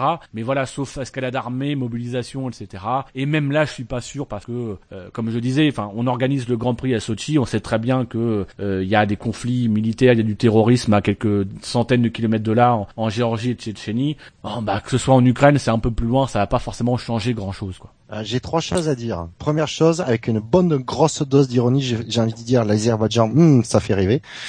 Deuxième chose, mais c'est très joli. Mais j'ai dit pas le contraire, mais je dis quand tu parles d'Azerbaïdjan, tu, tu, moi j'ai, j'ai aucune idée de à quoi ressemble le pays. Bah, c'est pas une destination connue. Bah, c'est pour le tourisme qui, qui, qui prennent un grand prix. C'est pour augmenter leur attrait au tourisme, c'est évident. Je, je comprends, euh, tu comprends tout à fait l'argument, l'argument. Et d'ailleurs, c'est l'intérêt pour euh, l'Azerbaïdjan d'organiser un grand prix de F1, c'est pour le, donner une, une vision euh, à l'international. Euh, la deuxième chose que j'ai envie de dire, c'est pour l'aspect euh, peut-être remplacer les, le grand prix euh, russe par euh, celui de l'Azerbaïdjan, j'ai envie de dire, sera un, sera un minimum, vraiment un minimum de crédibilité le jour où la FIA annoncera, annoncera si la FIA devait l'annoncer euh, dans les semaines qui arrivent, le circuit est, est certifié par la FIA pour recevoir une course de F1. Là, déjà, ça apporterait du crédit parce que pour l'instant, il n'est pas. Oh, la Corée, ils avaient fait la visite une semaine avant, alors. Oui, non, mais après, j'ai pas, non mais j'ai pas dit que ça pouvait pas se faire rapidement la FIA peut faire l'inspection euh, dans deux semaines et annoncer avant la fin mai euh, le circuit de, de l'Azerbaïdjan et c'est bon, il a la certification FIA. Là, je dirais de dire ah tout de suite on pourrait déjà organiser un Grand Prix cette année. Non, pas il encore. A, il, a, pas la certification FIA pour la F1, non, mais, il, a... il, a, déjà pour euh, puisqu'il a organisé euh, la, la, finale des blancs des, des blancs pains series. oui, mais c'est un championnat quand même qui aujourd'hui qui, qui est de calibre. Dino, on parle pas du championnat de blanc pain series, on parle du championnat de Donc moi, j'attends qu'il y a qu'il reçoit l'accréditation ouais, F1. C'est-à-dire qu'il faut, prendre les choses. Je suis pas sûr. Hein. Aujourd'hui, non mais ah non, la F1 ils ont des, des, des contraintes particulières apparemment, hein, quand même. Oui, enfin, la, la FIA, ils sont capables de s'asseoir sur leurs contraintes. Ils se sont bien, ils, se sont, ils se sont assis dessus allègrement Ouais. avec la Corée. On est tous Oui, mais- d'accord pour dire que la Corée, c'est un circuit qui, en tout cas, sa première Non, saison n'avait strictement pas sa place au calendrier, qui était pas fini. Mm. D'ailleurs, euh, deux, trois saisons plus tard, il était toujours pas fini. Ah, sauf Euh, que le, sauf que la F1, il ne valide pas les toutes les installations, il valide la, la piste. Oh non, mais je parle, je parle bien de la piste. Je parle bien Donc, de la piste. Euh, non, mais bref, la sortie, tout- des, la sortie des stands ne correspond pas aux standards de la FIA. L'entrée non plus. Euh, ben non, mais l'entrée Ouais, non mais- plus. Mais enfin voilà, la FIA, moi, je- il s'assoit dessus. Clairement, on se souvient de l'introduction du, du Grand Prix Oui. de Corée 2010. Euh, ça, dé- déjà, il fallait que, à l'époque, je crois qu'il fallait que le circuit soit homologué trois mois avant. Euh, et puis, bah, on est allé au-delà de ce délai-là. Il a été homologué euh, la semaine ou le, le- dans, dans le mois qui précédait. Donc, on était déjà plus dans le cadre de ce que doit faire normalement la FIA. Donc, la FIA, s'il y a pression et s'il y a nécessité d'avoir un Grand Prix, pression des équipes pour qu'il y ait un Grand Prix de substitution en cas, on rappelle, en cas d'annulation du Grand Prix de Russie. Le, La FIA va très vite s'organiser pour euh, donner un papier. C'est c'est une formalité administrative, c'est un truc de complaisance. Est- Euh, Euh, voilà. Tino, on est d'accord, c'est sur le, c'est- pas, c'est pas le problème. Mais j'ai, envie de dire, la, la, la crédibilité de remplacer le, le Grand Prix de Russie par le Grand Prix d'Azerbaïdjan ne pourra avoir, n'aura qu'un minimum de valeur si la FIA annonce publiquement, on a certifié, quelle que soit le, la façon dont ils ont certifié le circuit. Tu comprends ce que je veux dire? Oui, mais, bah, mais C'est ça, mais moi c'est ce que je veux dire, non, mais c'est ça. Mais non, mais c'est-à-dire que le truc, c'est déjà la crédibilité, c'est déjà qu'il y ait remplacement, besoin de remplacer le Grand Prix de Russie. On est d'accord. Ce qui, ce qui, pour moi, n'est clairement pas à l'ordre du jour. Il n'y a aucune raison qui justifie Après- de remplacer. après- C'est aujourd'hui, je pense qu'il y a des gens aujourd'hui qui regardent la situation Ukraine-Russie, qui se disent, ah, ça va peut-être pousser les autorités à faire un boycott. On a très bien vu que ça n'a pas gêné les équipes d'aller à Bahreïn, ça ne les a pas gênés de continuer à y aller, que ça gêne pas la Formule 1 d'aller euh, en Azerbaïdjan en 2015, même si les droits de l'homme, ils sont pas forcément respectés. Et donc, évidemment, il y aura le Grand Prix de Russie à la fin de cette année, sauf si les Russes d'eux-mêmes décident de ne pas y aller. On sait très bien de toute façon que c'est comme ça que ça fonctionnera, que Bernie ne laissera jamais quiconque dire on n'y va pas, qu'il va attendre que ce soit euh, les autorités qui disent on n'y va pas, pour qu'à la fin il n'y a rien payé. Parce que si c'est la F1 ou etc. ou les autorités qui imposent, il va être obligé de rendre l'argent. Lui, lui veut pas rendre l'argent, donc c'est les Russes qui vont annuler. Après, évidemment, il pas y de a la mariage de ses crédibilité. filles il euh, faudrait cette que- année. Non, ouais. Il a pas, non, il- c'est bon cette année, Marie ni ses filles, il a pas de divorce prévu, donc c'est bon. Normalement, il, il doit l'avoir l'argent encore. Non, par contre, il va certainement devoir payer du pognon au fisc euh. Ah oui, c'est il va, vrai. il va- il devoir ça. rendre de l'argent. mais mais après évidemment qu'il y a le- le- le- le- l'interrogation de est-ce que c'est un circuit qui sera validé par la FIA. On sait d'ailleurs pas sur quel circuit Ouais, ça mais se passera. la, la Euh, question, c'était la question à laquelle j'ai essayé de répondre, moi, c'était est-ce que l'Azerbaïdjan un remplacement du Grand Prix de Russie, quelle que soit la- l'idée de la euh, sous-entendu, le Grand Prix de Russie est annulé, quoi. Dans le cas oui, où, euh, parce le- que je veux dire, le- oui, mais le, le truc c'est que toi tu t'arrêtes au fait que ah, il faut quand même l'accréditation FI, euh, l'habilitation FIA. Mais on sait très non, je dis, oui, mais ce que je disais, ça, euh, ce que je disais, C'est c'est la rumeur. Mais ce que je disais, c'est qu'on a entendu la rumeur. Non, attends, je, je replace le contexte. On a dit, la rumeur, c'est l'Azerbaïdjan en remplacement de Russie en 2014. Moi, je dis, c'est qu'une rumeur et elle n'aurait. Et ce que je disais, juste, c'est, elle n'aurait qu'un minimum de crédibilité. Elle n'aura ou elle n'aurait ou elle n'aura qu'un minimum de crédibilité, la rumeur. Que si la FIA, que le, lorsque la FIA commencera à dire, nous on a certifié le circuit. Tant qu'il n'y a pas ça, on peut même pas dire euh, la rumeur est valide ou pas. Mais non, ça veut rien dire. Mais si, c'est une étape, c'est une étape dans Mais le processus. Oui, de- c'est, de- mais non, mais c'est une étape. Mais si, si, c'est-à-dire qu'aujourd'hui, c'est pas, enfin, je comprends ce que tu veux dire.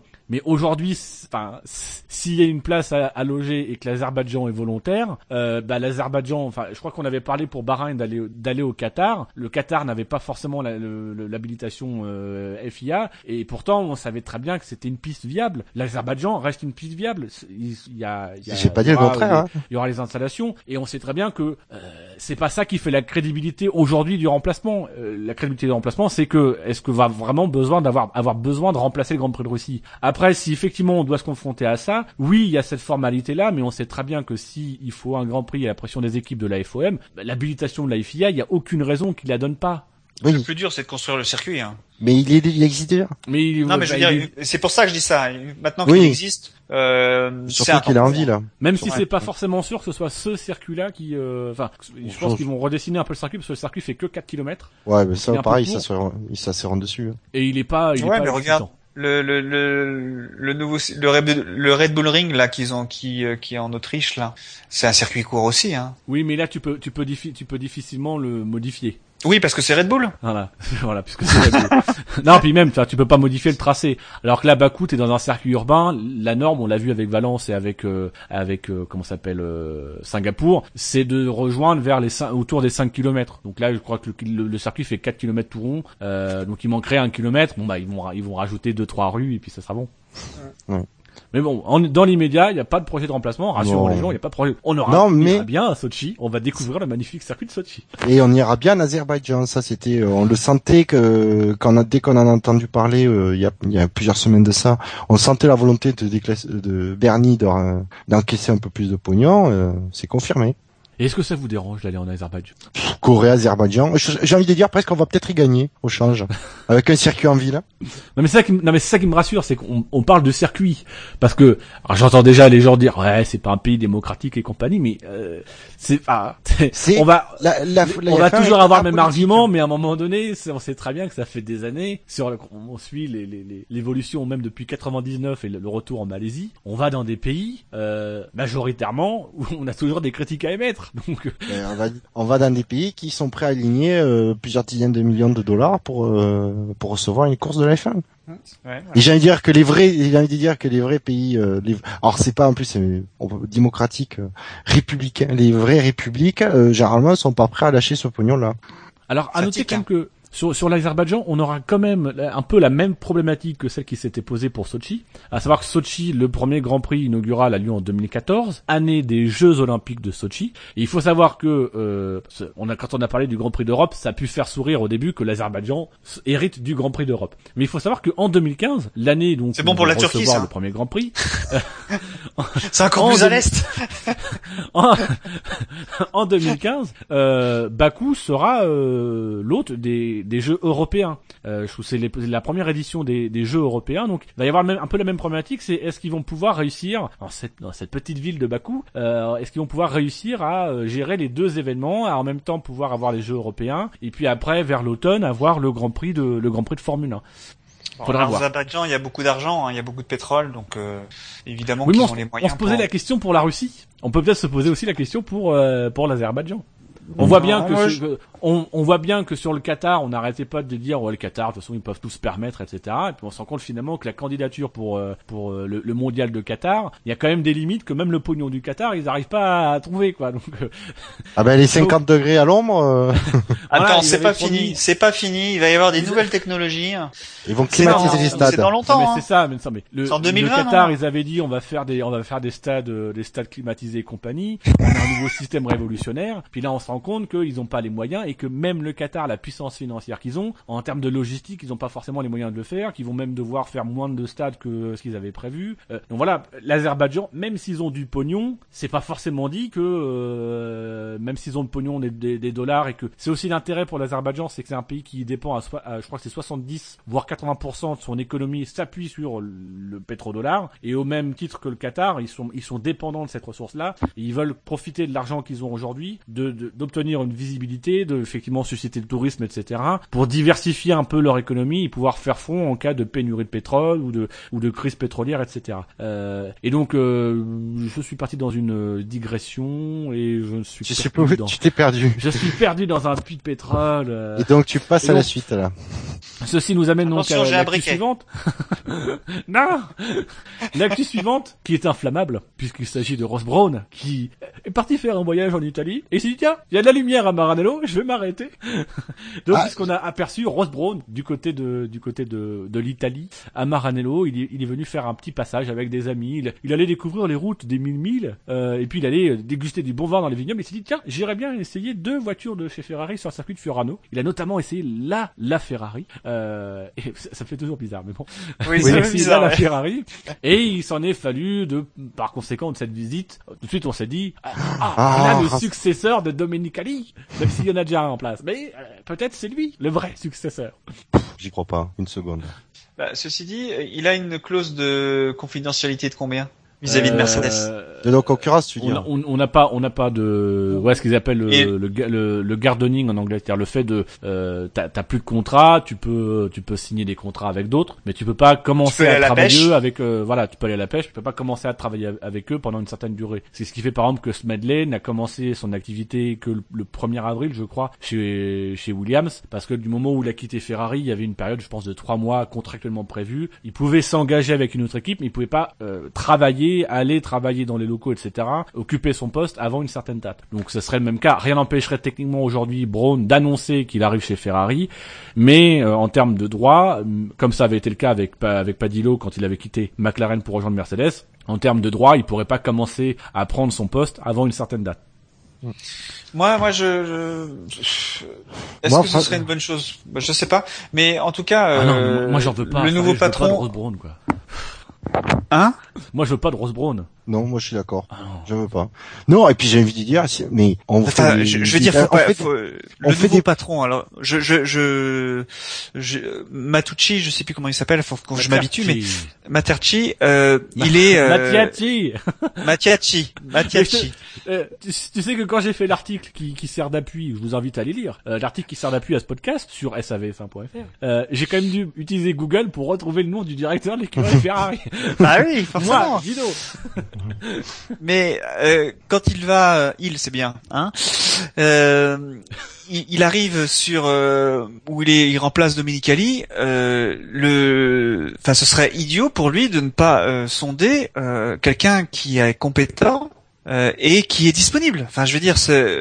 Oui, mais je pense qu'on lui reprocherait. mais Rose Brown, tu sondes pas pour un poste d'ingénieur ou de changeur de roue. Ah bah non, je pense pas, non. Je pense que euh... Mattiacci, s'ils sont de Rose Brown, c'est pour, pour qu'il prenne sa place. Il n'y a pas de ah, poste possible chez Ferrari. Donc, je suis d'accord avec toi. Et, je, je pense sincèrement. Moi, je...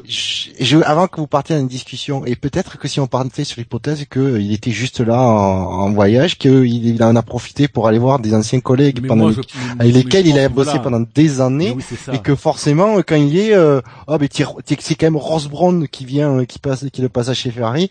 Ben on a deux petites voitures à te faire essayer sur sur sur, sur Fiorano, ça te dit, ben oui, bien sûr qu'il va dire oui.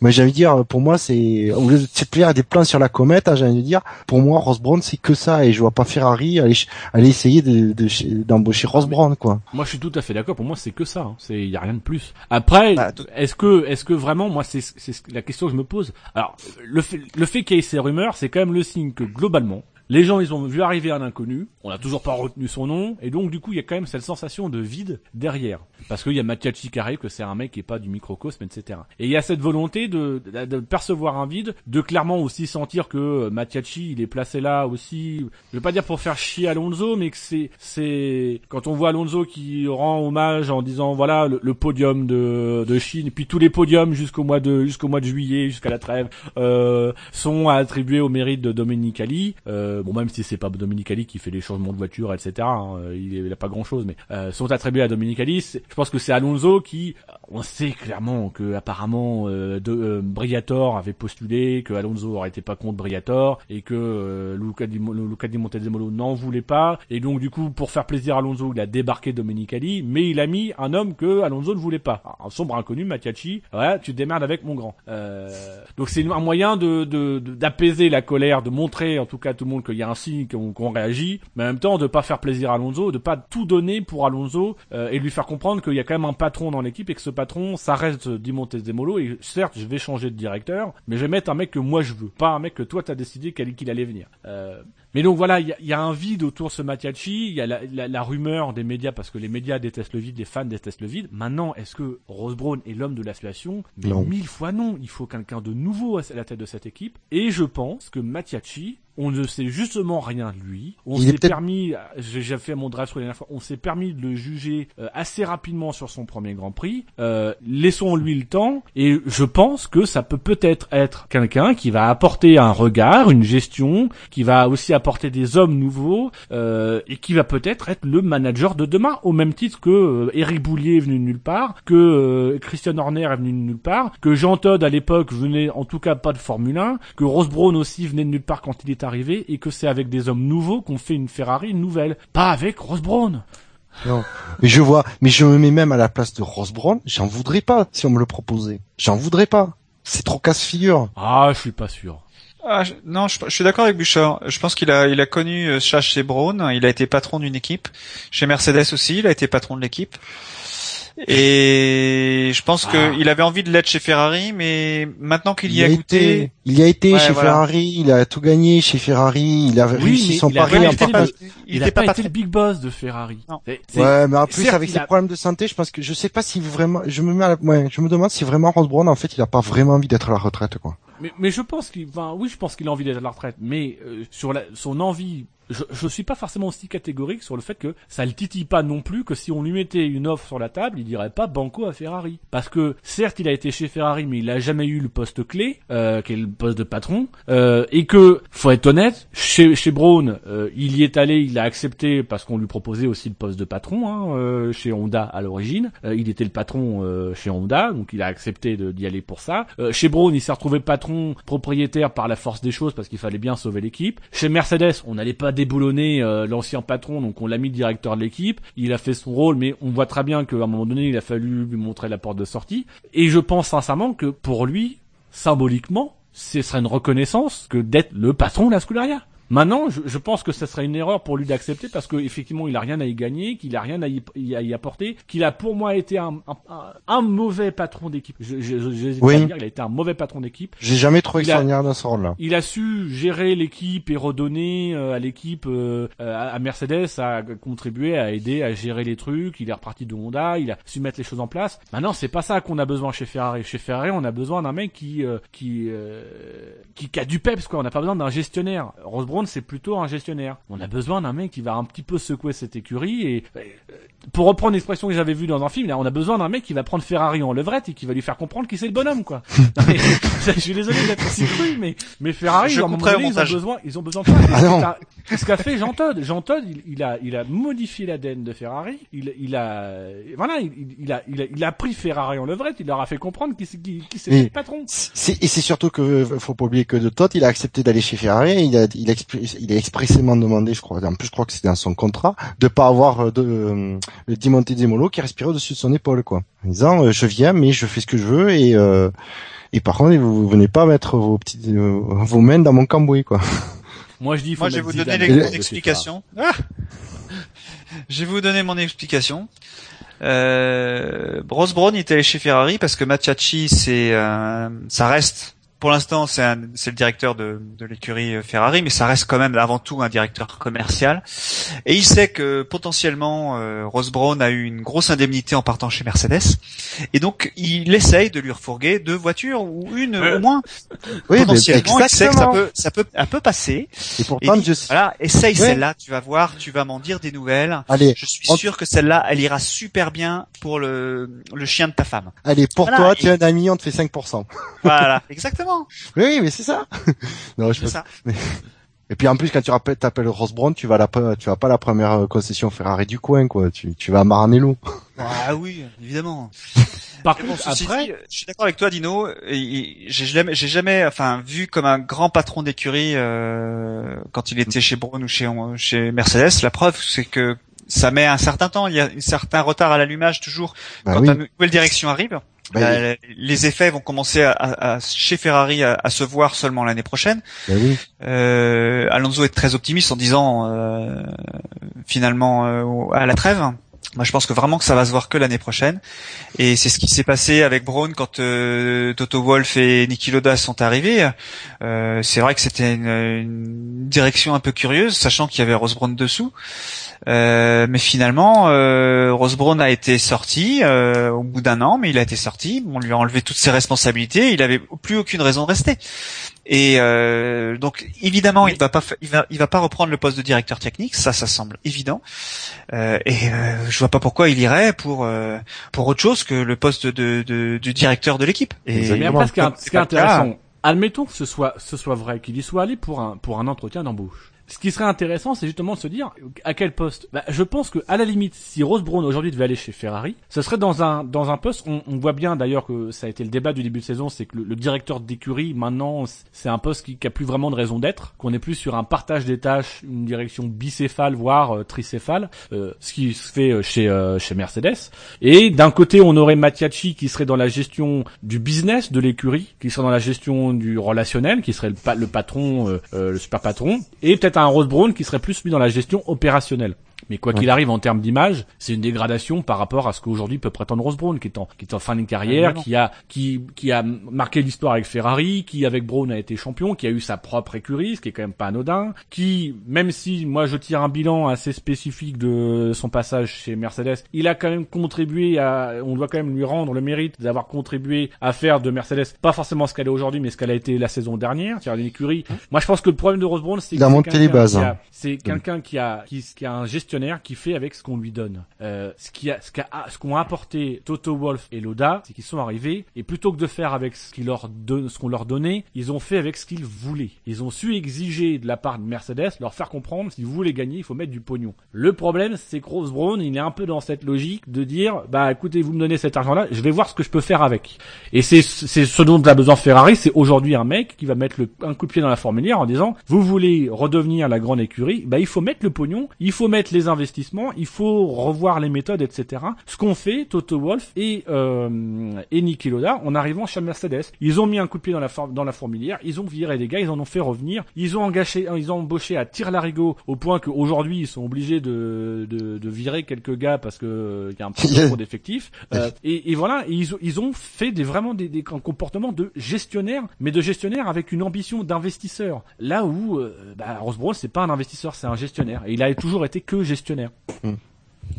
Alors, en parlant de, de Rose Brown, on est obligé de parler de, de, de, son, de son hypothétique prédécesseur chez Ferrari, qui est Stefano Domenicali, qui, bien qu'ayant été débarqué, parce que sa démission personne n'y croit, bien qu'ayant été débarqué de chez Ferrari, euh, reste un homme très convoité. Hein. Il est convoité notamment, alors, euh, on le donne, euh, soit président de la ligue de basket italienne, qui est en crise parce que, alors, il y aurait déjà un mec qui aurait signé un pré-contrat pour être le président de la ligue italienne de basket, sauf que une de sociétés ou une de ces sociétés ou, un club dans lequel il est engagé, il y a des problèmes juridiques et lui-même est plus, plus ou moins mis en examen ou je sais plus quoi.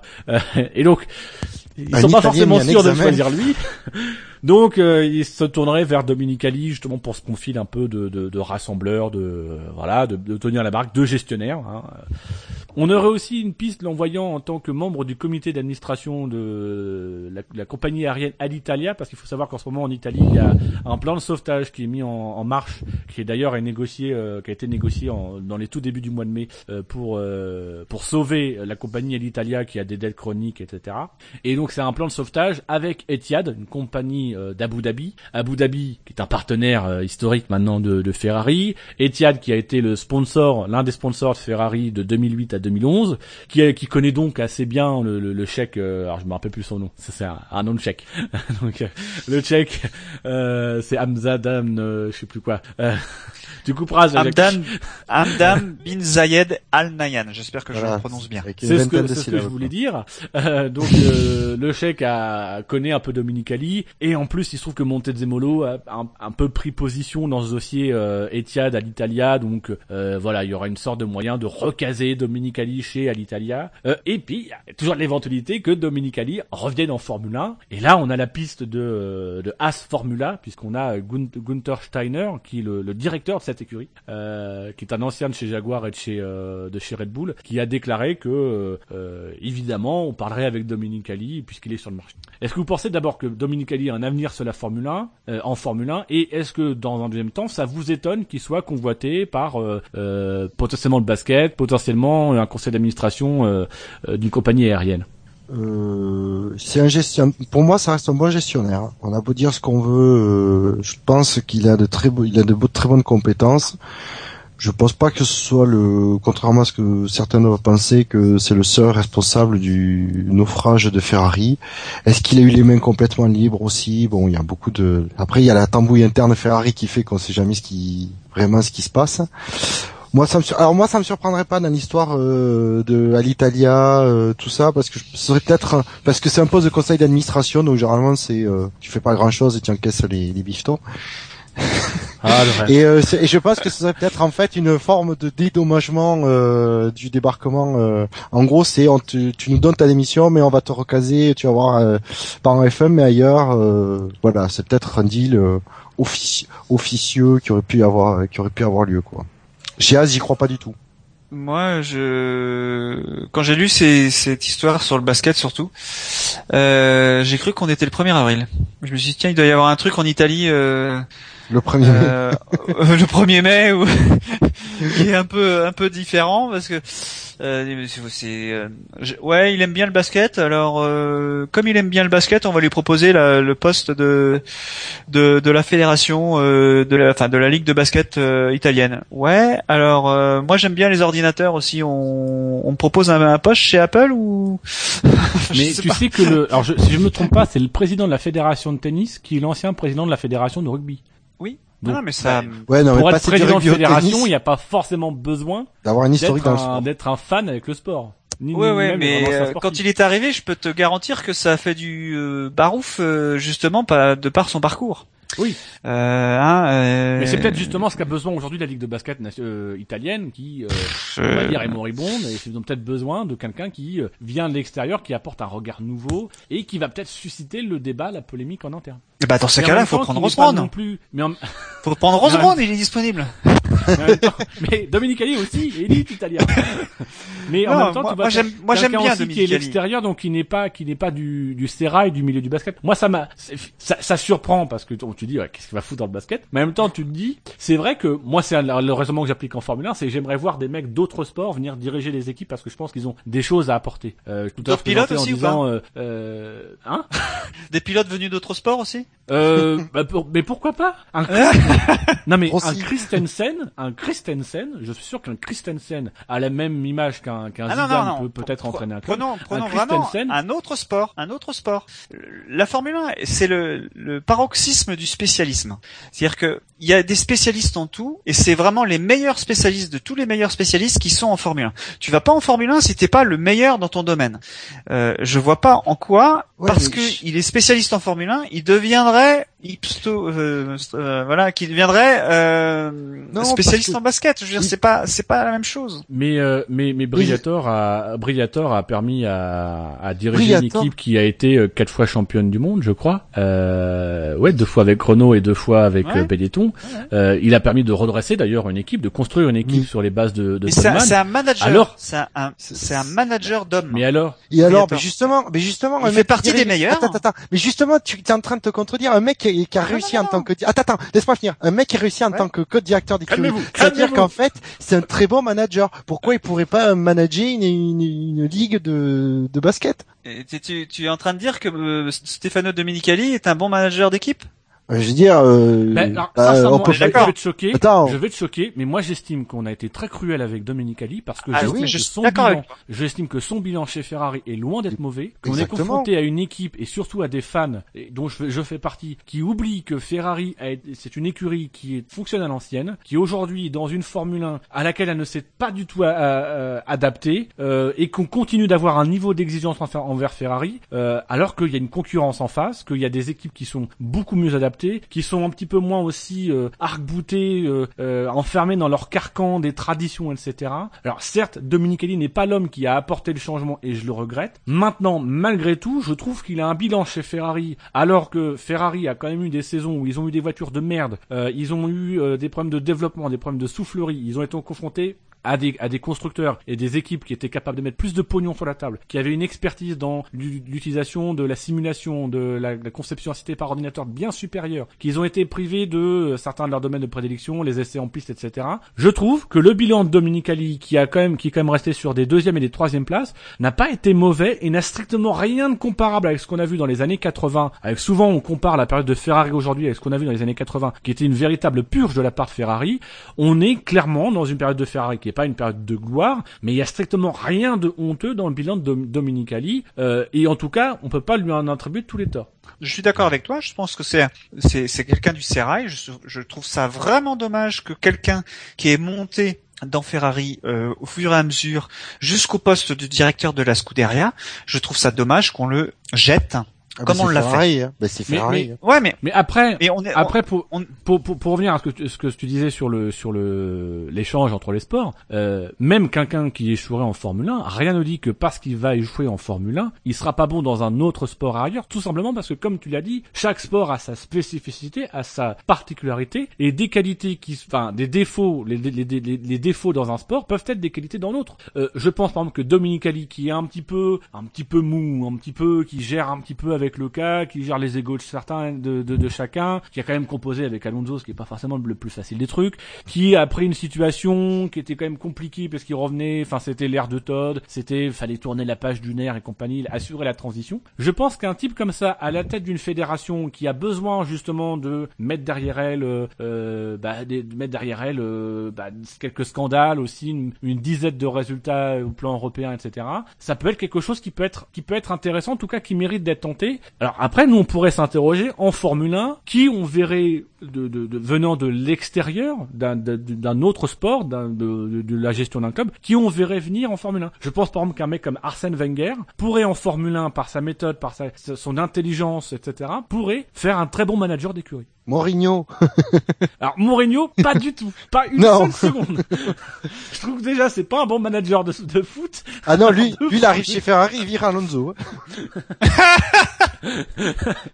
Ah, c'est alors, possible. ça, il n'y a pas d'égo à gérer.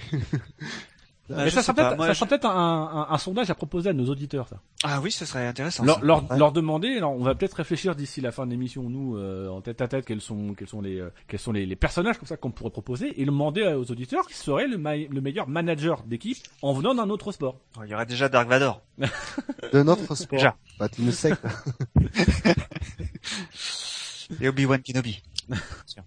Donc, est- est-ce que vous voulez proposer tout de suite ou on attend la fin de l'émission et on revient Oh. dessus Non, non, on va faire à la fin, à la fin. Ah, enfin, on, va- on fait ça à la fin, donc on garde, on garde la question de côté, on fera le sondage à la fin de l'émission. C'est-à-dire une émission qui durera euh, vers, vers, la- vers, vers 2h30. hein. si vous vous faites chier par dire là, vous pouvez aller vers 2h30 et puis on aura le sondage. Donc voilà, donc c'était pour donner des, des petites nouvelles de, de Stefano. Euh, on va passer à un autre sujet qui était immensément important. Juste une toute petite parenthèse avant de finir sur Dominicali. Je note que Dominicali, lui, on en entend encore parler, tandis que Whitmar, c'est calme plat. Mais parce que, Si, parce que moi, je l'ai vu en photo, moi. Je l'ai vu en photo avec des, à des supporters de foot. De rugby, de rugby, de rugby, euh, je l'ai de vu. rugby. C'est sur Twitter. Mais c'est tout, c'est tout le problème, c'est que Dominique Ali, il a démissionné, il est libre. Whitmarsh, on sait pas où, on sait, on sait pas, c'est-à-dire que c'est, on sait pas s'il est encore chez McLaren. Il a peut, il a- visiblement, il a encore des, il est encore un- il est encore salarié de chez McLaren. Il a encore un rôle chez McLaren. Il n'a pas été viré de son contrat. Le seul truc, c'est qu'on sait pas trop quoi en faire chez McLaren. Mais, Moi, j'avais, euh, moi, j'avais peur qu'il ait intérêt dans leur jardin, McLaren, mais... ouais. Faut savoir que Woking a un gros jardin. Donc euh, le, le- le troisième euh, le troisième gros dossier euh, dont on a finalement je trouve très peu entendu parler dans les médias mais c'est aussi parce qu'il y a, il y a eu une euh, la réunion a eu lieu le 1er mai et que donc forcément c'est pas forcément le, la date où il fallait se réunir si tu voulais qu'on parle de toi c'était d'ailleurs peut-être l'intérêt de se réunir le 1er mai c'était de se dire voilà on on va se réunir le 1er mai personne ne parlera de nous Voilà. euh, c'est la réduction des coûts, hein, puisqu'on a donc Jean Todt qui, euh, on se rappelle, hein, qu'il y a à peu près un mois maintenant, Jean Todt avait un peu malgré lui euh, dit que il y aurait pas de budget plafond. Entre temps, les petites équipes qui sont à l'extérieur du groupe stratégique euh, de la Avec F1 gueulé. Euh, avaient gueulé, notamment en mettant dans la balance des arguments qui, pour le coup, moi, me semblent des arguments assez valables, euh, voire défendables devant la Cour européenne. Euh, C'était des arguments de, de, de, de, de concurrence, puisqu'on rappelle qu'en Formule 1, il y a le, le groupe stratégique qui est un groupe décisionnaire, qui est composé euh, de cinq écuries historiques, que sont euh, Ferrari, Mercedes, Red Bull, Williams et McLaren. Euh, je dis pas de bêtises, ouais, Williams et McLaren. Euh, et euh, d'une écurie, enfin de l'écurie la mieux classée, euh, qui En se trouve être Lotus. Euh, et que donc elles, elles, seules, elles ont un, c'est le premier, le, le premier tamis, c'est le premier filtre. Et Donc c'est un outil de, de, de- qui est capable de mettre son veto sur certaines mesures. Et comme c'est les plus puissantes, elles ont mis leur veto au budget plafond. Ouais, oui. Sauf que le budget plafond, c'est soutenu par les petites équipes. Et on a notamment euh, ces Force India, Sauber, Caterham et Marussia qui se sont fendus d'une lettre commune adressée à Jean Todt, où elles expriment leur mécontentement. Elles constatent la faiblesse de la FIA qui est incapable euh, d'imposer des décisions au nom de l'intérêt commun de toutes les équipes. euh, et constatent un abus qui, contre elles, qui selon elles, euh, contrevient même aux règles de, de concurrence euh, valables dans la zone européenne. Euh, donc ça, c'est quand même clairement la menace de dire euh, va falloir trouver des mesures concrètes, sinon on, on attaque parce que euh, on n'est pas d'accord. Et donc on, on- a une réunion qui s'est déroulée à Biggin Hill, qui est un quartier de Londres, euh, le 1er mai, euh, qui a réuni toutes les équipes, qui a réuni également Jean Todt, qui a réuni, réuni également euh, Bernie. euh, Bernie Ecclestone, et avec pour objectif, donc on s'est réunis pour dire bon, on va Qu'est-ce réfléchir. qu'on fait Et donc, alors, ils ont pris une décision, c'est de se revoir dans 15 jours, donc aux alentours Ah, bien. du 15 mai. c'est déjà. c'est- Alors, la FIA. Sait déjà si le groupe 30 va être euh, utilisé ou pas? Euh, on sait pas. Alors, sincèrement, si vous êtes une entreprise et que vous cherchez quelqu'un pour gérer un- vos, vos- votre agenda, l'agenda de votre personnel, choisissez la FIA, le groupe stratégique, parce que pour fixer des rendez-vous, ils sont très très bons. Après, pour pour gérer des projets, pour euh, pour concrétiser, Non. avancer, ils sont un peu Non, moins ça, Mais Pour gérer les réponses à appel d'offres aussi, sont zéro. hein. Donc euh, ils se sont ils se sont donné rendez-vous euh, dans, d'ici la semaine prochaine euh, avec pour objectif entre temps quand même d'avoir réfléchi à des solutions concrètes en sachant que donc Jean Todt a déclaré euh, dans son interview à Autosprint que maintenant il y avait, plus de budget plafond que c'était plus à l'ordre du jour. Il fallait passer par une réduction des coûts en intervenant sur les règlements sportifs et techniques. Et donc pour cela il fallait passer par la, la, la commission F1 et le groupe stratégique. Donc d'abord le groupe stratégique et ensuite la commission F1 avec donc d'après Sport Build, hein, pour moi ce ne sont que des échos, mais des premières pistes de réflexion qui seraient les suivantes. Abandon de la première séance d'essai libre du vendredi matin. Alors quelque chose qui va sans Ça doute, va vachement euh, réduire les coûts. Un petit peu. euh, oui, on va en discuter. Euh, Ouais. Introduction du régime de parc fermé dès le vendredi soir, donc dès la fin de la première séance d'essai libre, hein, parce que on- le vendredi matin n'existe plus. Euh, et la, La première ou la seule euh, bah, La seule. Ben non, la- la- parce qu'il y aura toujours le, le samedi matin. Ah oui, d'accord. Donc ce sera la, première des deux séances d'essai libre. Euh, et la limitation des évolutions apportées. Alors à savoir qu'il y a déjà un argument qui, qui c'est l'argument de, de dire ouais mais les, les promoteurs de Grand Prix vont pas être contents qu'on leur supprime euh, leur supprime un, euh, une heure et demie de, de, de, de roulage des Formule 1. Ce à quoi l'argument qui est avancé par euh, par certains c'est de dire que euh, ça sera un travail plus intensif que justement les écuries n'auront qu'une heure et demie donc elles seront forcées de rouler etc.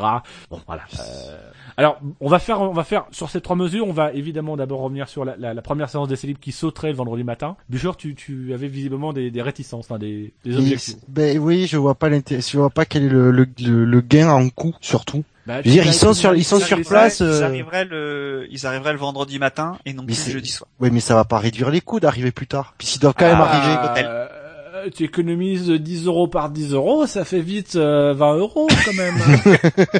Non, mais c'est ça que je trouve. C'est oh, si tu mets pas euh, en place des, des économies bout de chandelle, surtout qu'en plus, je, je, je- ouais, c'est le pire, c'est que si les écuries acceptaient ça, mais je serais outré, alors que derrière elles. accepter. Mais attends, non mais, Faut accepter évidemment.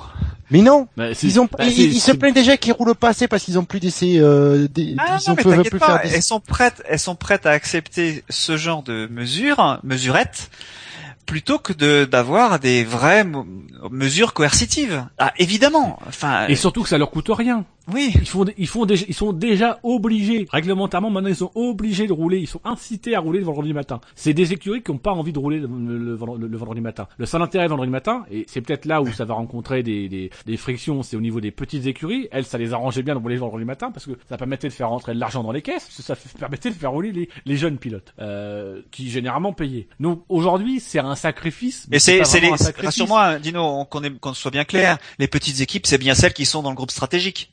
Non, c'est celles qui Ah, sont dans sont- le groupe non stratégique. Alors, par contre, je reviens sur un C'est truc. celles que qui ont tu as besoin d'argent, on est d'accord. Je, je reviens sur un truc que tu as dit, c'est que justement, euh, j'ai lu un article où euh, la FIA, Todd, moi la FIA, aurait demandé spécifiquement aux petites écuries qui ne sont pas dans le, euh, donc aux écuries qui ne sont pas dans le groupe stratégique, de faire leur, de faire remonter directement leurs propositions à la FIA. Et en gros, euh, squeezer le groupe stratégique.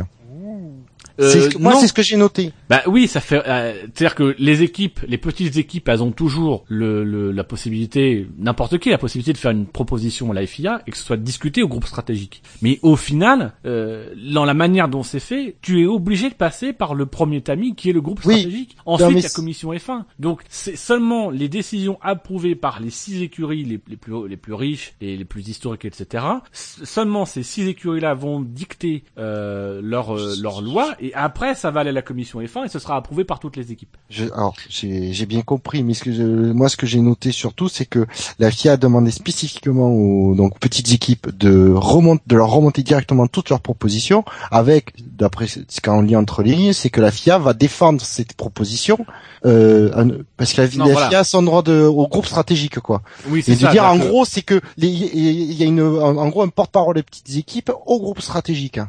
C'est vrai que l'un des arguments qui était avancé par les petites équipes, c'était de dire, on n'est pas écouté. Et, euh, et je crois que c'est Christian Horner qui avait dit, mais euh, on les écoute, ils nous font des propositions, on en discute. Oui, mais c'est pas ça le problème.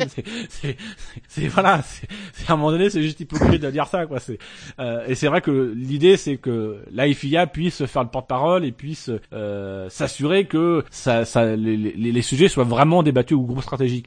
Mais si le groupe stratégique n'en veut pas, ils n'en voudront pas. Et les petites équipes seront toujours pas entendues. C'est c'est la FIA cherche à un petit peu à faire croire que les petites écuries sont entendues. Mais après, moi, sur le groupe stratégique, à la limite, je trouve pas ça dégueulasse que les écuries qui sont là depuis 20, 30 ans, qui ont fait l'histoire de ce championnat, soient celles qui en définissent le règlement. Euh, à la limite, on peut comprendre qu'aujourd'hui, on ne veuille pas forcément donner un pouvoir de réglementation, quitte à donner un pouvoir de réglementation, qu'on ne veuille pas donner un pouvoir de réglementation à des équipes qui n'ont aucun historique et dont on ne sait même pas si elles seront là dans 5 ou 6 ans. Euh, là où on a des équipes qui s'inscrivent sur le long terme. Même si Red Bull, euh, sa présence, euh, il répète assez souvent qu'ils sont prêts à partir le jour où ça marche plus. Donc, euh, on peut comprendre que il y a en tout cas de la part de Ferrari et de McLaren la volonté. Je trouve que c'est plus légitime que ce soit Ferrari et McLaren qui fassent le règlement que Marussia et Caterham. Voilà. Oui, non, même, même, Williams. Parce que Williams, ils en font partie de ce groupe stratégique. Hein. Oui, ben oui, justement. Euh, voilà. Mais Donc, Amy, je, je, je, trouve que euh, c'est plutôt légitime que ce soit les écuries historiques qui participent. Après, ça n'empêche pas qu'il y a un traitement à inégalité, que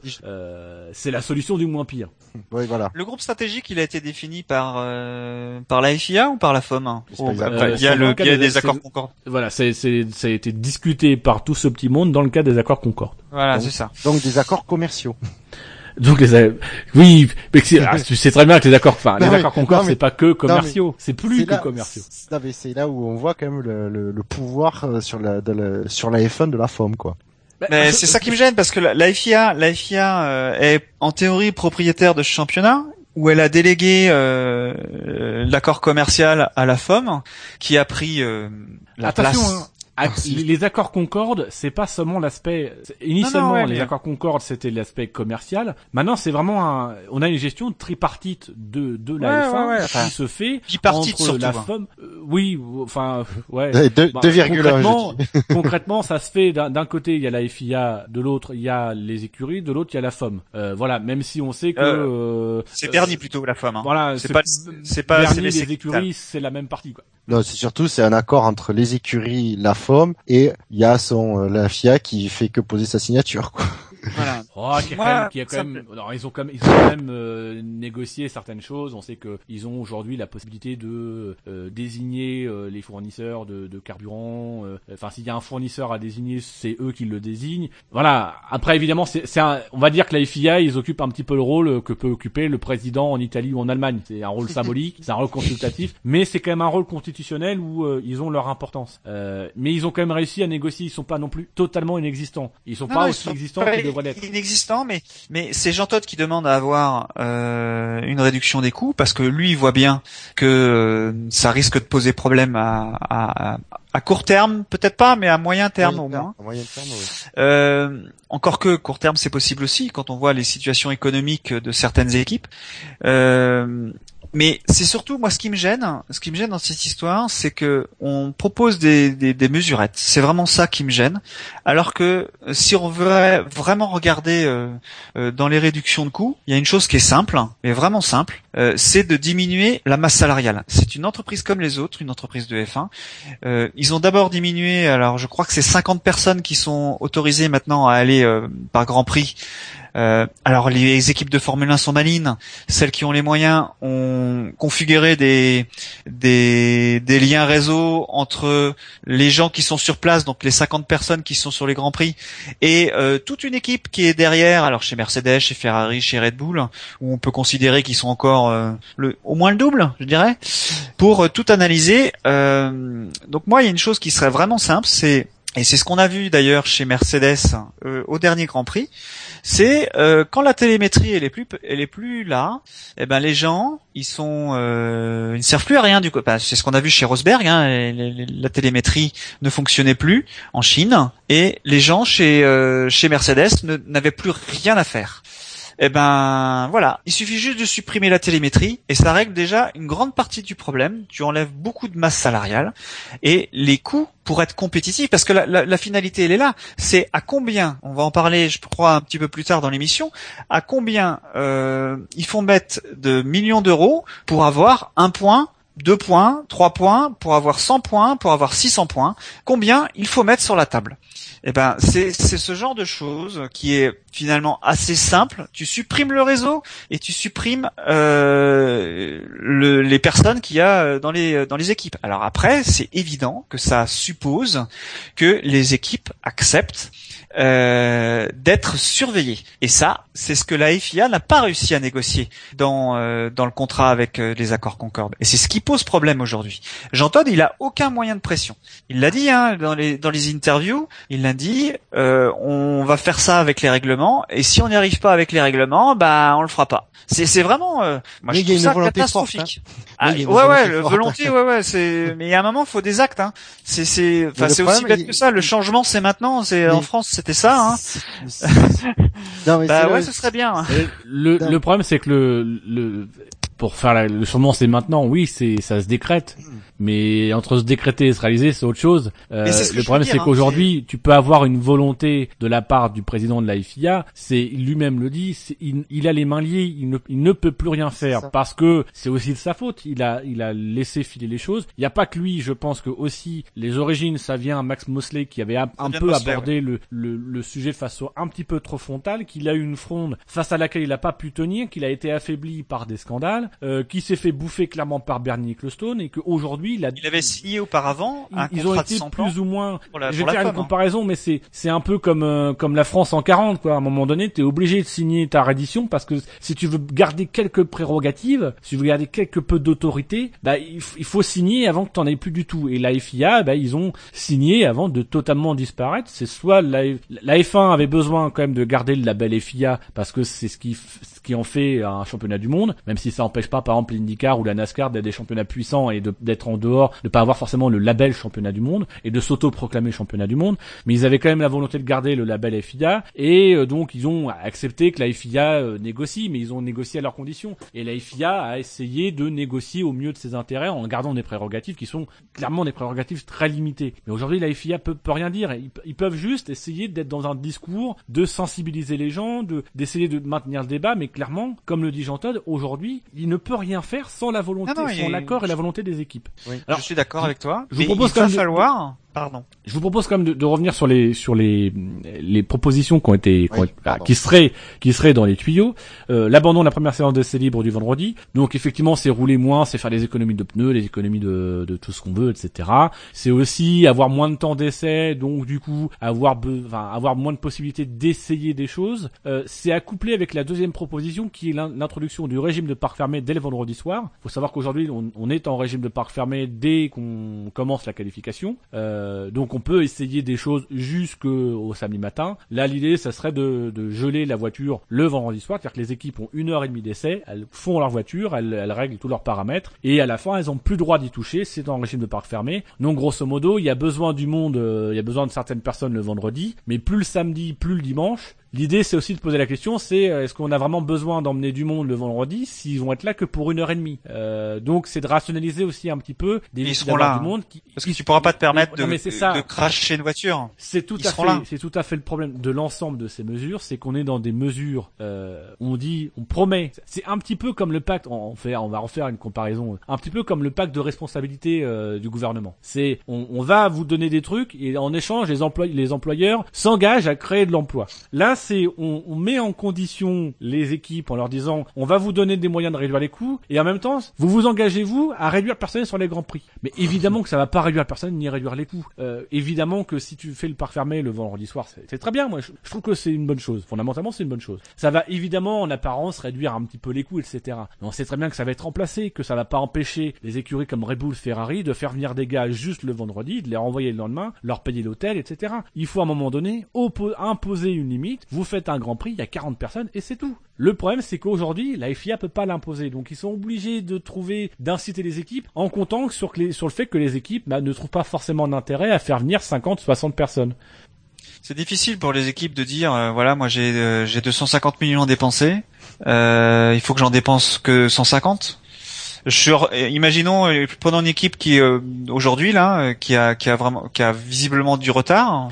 je, je prends l'exemple de. Je te corrige juste. Euh, Aujourd'hui, une équipe qui dit j'ai 250 millions à dépenser, faut que j'en dépense 150. C'est euh, c'est pas le même budget, mais c'est Marussia, c'est Caterham, c'est Force India. Aujourd'hui, le raisonnement de euh, Ferrari et compagnie, c'est je veux gagner, combien je dépense? Je mets ce que je veux. C'est on est on est on est plus dans dans des écuries qui ont un budget fixé. C'était le cas notamment de Mercedes, qui devait ah. faire avec des moyens prédéfinis à l'avance. Là, on est face à des écuries qui peuvent sortir la planche à billets, qui peuvent faire ce qu'elles veulent, parce que elles ont entre guillemets euh, les reins solides. Aujourd'hui, celles qui sont obligées de faire avec les moyens du bord, faire avec un budget plafonné, parce que le budget plafonné, il existe de facto pour les écuries les plus pauvres, les plus modestes, il existe. Euh, c'est le budget, l'argent qu'elles ont, qu'elles ont, et qui aujourd'hui leur permet pas de faire aussi bien que les autres, euh, alors qu'elles ont, elles sont en Formule 1 aussi. Mais ce budget, ce plafond, elles, elles l'ont. Il existe pour Marussia, Caterham, il existe peuvent pas jouer euh, les Marussia, Force India, ils ne peuvent pas jouer dans la même cour que Ferrari justement parce qu'ils n'ont pas le même le même argent. Alors je sais pas quel peut être le système pour arriver à contraindre ces équipes. Je pense que euh, malheureusement, il va falloir qu'il y ait encore un choc. Euh, comme on parlait en début d'émission du choc de la mort de Senna, faut qu'il y ait un choc. Peut-être deux équipes qui tombent la même année. Euh, et là, les équipes vont se rendre compte que sans l'apport des autres équipes, la F1 n'a plus de raison d'être. Enfin, moi, je me souviens, il y a encore deux ans, il y avait des équipes. il y avait en moto GP, il y avait 17 motos. Enfin, je veux dire, les gars, 17 motos. À quoi ça sert? Il y a, la place pour 40 euh, ou 50 motos euh, et on en a 17. Bah c'est bête. Bah oui, ben ça fait un championnat qui, qui perd de son intérêt. Et la, la F1 risque de perdre en valeur. Et c'est ça que Bernie va avoir comme euh, comme intérêt. Je pense que la seule solution aujourd'hui, vient de Bernie, qui peut imposer ou on va dire négocier plutôt que imposer, parce que je pense que ce sera plutôt de la négociation, à ce que les équipes euh, soient raisonnables. Et c'est la seule, pour moi, c'est la seule porte de sortie. Mosley, il avait fait deux, il avait il avait fait une première chose euh, pour ça où il proposait 50 millions, comme tu disais tout à l'heure, et euh, le budget capé, et ça n'a pas marché parce que les équipes n'en voulaient pas. Euh, je pense que on va dire un budget raisonnable à 120, 150 millions de dollars. Je pense que ce serait un, budget qui serait fonctionnel. Les voitures auraient seraient de toute façon belles. C'est ce qui a été proposé. Hein. Oui, je sais. Mais les chiffres qui étaient sur la table, c'était un budget. Ce que voulait la FIA, c'était un budget plafonné à 150 millions. La FOM voulait un budget, un budget plafonné à 200 millions. Et 200 millions, c'est même pas un budget plafonné. C'est, on, va, je vais, on va donner les chiffres tout à l'heure, mais euh, c'est, c'est le budget. Il y a que deux équipes en 2013. Il y a que deux équipes qui ont dépassé les 200 millions. Ah, j'aurais dit une moi. Mais... Ah non, euh, c'est Ferrari et euh, et Red Bull. Et, euh, et Red Bull. Oui. Ah, j'ai été sûr. Je pensais, je savais pas s'il était passé Ferrari. Mais... Ouais, j'ai le chiffre. Ferrari, c'est 220 millions. En sachant que Ferrari, c'est, il euh, n'y a pas le département moteur qui compte dedans. Alors, bon, faut noter quand même que dans aucune des écuries, il y a le département moteur. Hein. Mais c'est vrai que dans le cas de Ferrari et Mercedes, faut le préciser parce que c'est un budget, mais c'est le budget justement qui n'inclut pas le département moteur. Il y a plus d'argent qui est dépensé par ces constructeurs-là parce qu'ils ont leur département moteur. Mais bon, c'est pas par exemple le Ferrari, leur argent ne sert pas uniquement à Ferrari, il sert aussi aux autres écuries Ferrari. Bon, faut espérer que sur, la réduction hein, quand même. Sur la réduction des coûts, il faut clairement fixer des objectifs, des objectifs. Le, budget plafond, c'était difficile. Euh, on, on, discutait tout à l'heure un peu des, des, chiffres. On parlait donc euh, le plus gros budget euh, euh, en l'année dernière, c'était Red Bull 230 millions. Euh, tu, tu, tu, nous citais avant l'émission les chiffres de Toyota il y a quelques années. Toyota, ils avaient mis combien? 500 millions de dollars. Voilà, ils avaient mis 500 millions de dollars. Pour le résultat. On est, on est, déjà dans une dans une dans une dans une réduction quand même importante des coûts. même si aujourd'hui ça nous semble extrêmement extrêmement dispendieux. Il faut réfléchir, je pense, de deux axes. D'abord, il faut réfléchir. Le premier axe, c'est euh, pourquoi est-ce que, enfin, comment est-ce qu'on a réduit les coûts déjà sur ces années-là. Euh, c'est en, mettant justement les 40, les 40 ou 50 personnes par, par équipe euh, sur place. Attends, je vais bah, mettre un mémoire. Attends, tu peux pas prendre le cas de, de, ce que dépensait Toyota comme un exemple parce que c'était vraiment, ils étaient, c'était à part quoi. Bah, oui, ils étaient à part, mais par exemple. Ouais, mais les autres équipes étaient à ces tarifs-là. Hein. Ferrari, tu Renault, tarif. Si, si, Renault, quand ils ont été champions du monde, c'était 300 millions, 350 millions. Ah ouais, tant que ça. Oui, c'est euh, ce qui, ce qui, c'est le, double du budget aujourd'hui de Lotus, par exemple. Euh, mais ce qui, ce qu'il faut regarder, c'est justement qu'est-ce qui a perdu de réduire. C'est effectivement limitation de masse salariale. C'est aussi, c'est aussi quelque forme la limitation des développements. C'est-à-dire que ce qui permet de réduire les coûts aujourd'hui, c'est aussi que mine de rien, en termes de développement, euh, les écuries sont quand même extrêmement les, les, les, les pieds, les pieds et les mains liés euh, et sont obligés de dépenser beaucoup d'argent pour des petits développements infimes, mais sont quand même aussi obligés de réfléchir leur investissement. Il y a des développements qu'elles font pas parce que tout simplement, ça serait inconséquent comme on se bat au millième, ça serait inconséquent de dépenser autant d'argent. Euh, il faut pouvoir justifier aussi l'argent. Il y a des, des secteurs qui ont englouti de l'argent. Euh, les échappements soufflés, ça a englouti de l'argent. Cette année, le moteur, ça a englouti de l'argent parce qu'il y a de la marge de développement. Maintenant, il y a des secteurs où il y a très peu de marge de développement et donc où par conséquent, on a, on investit moins. Les, les, les, les règlements qui ont, les stabilités de règlement ont aussi permis de réduire les coûts comme tu dis, parce qu'il n'y a plus de marge. Euh, on, on, sait euh, d'une année sur l'autre où est-ce que, enfin, les équipes savent où est-ce qu'ils ont pêché, donc ils vont travailler sur cet axe de développement. Mais euh, au bout de cinq ans, quand le règlement il a, il a tourné chez tout le monde, les voitures sont presque des voitures. Enfin, J'exagérais en disant que c'est des voitures monotypes, mais presque. mais je pense que c'est un axe de développement, de stabilité du, du règlement. Alors, est-ce que la standardisation euh, est un bon un bon élément qu'il faudrait voir? Moi, je pense que euh, ça limiterait les travaux des aérodynamiciens. Alors, euh, est-ce que c'est bon ou c'est pas bon? Ça, je... en tout cas, ça coûtera moins, c'est évident. si tu dis voilà les, ailerons avant sont les mêmes pour tout le monde, ça règle une partie du travail de, de beaucoup d'aérodynamiciens et de toutes les équipes qui sont derrière.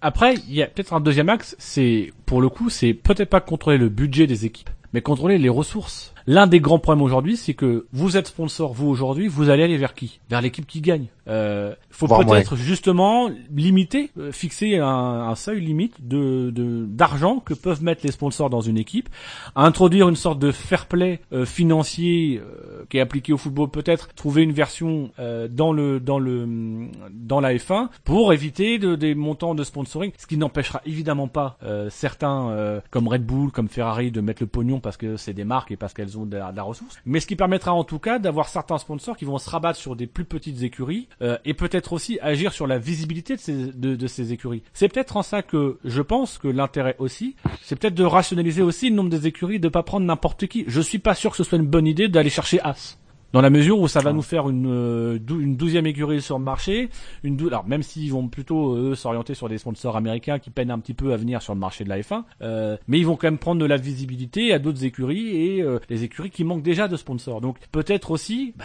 accepter aussi qu'il y ait à la limite 5, 7, 8 écuries maximum, euh, mais que ces écuries-là soient un peu plus visibles et soient plus attractives pour un pour un investisseur. Oui, mais est-ce que du coup, ah, la question, c'est est-ce que du coup, en réduisant le nombre d'écuries, tu as un championnat aussi attractif et du coup qui attire autant de sponsors Est-ce que c'est Marussia et Caterham qui font un championnat attractif Mais mine de rien, d'avoir 16 euh, ou 24 voitures sur la grille, c'est pas la même chose.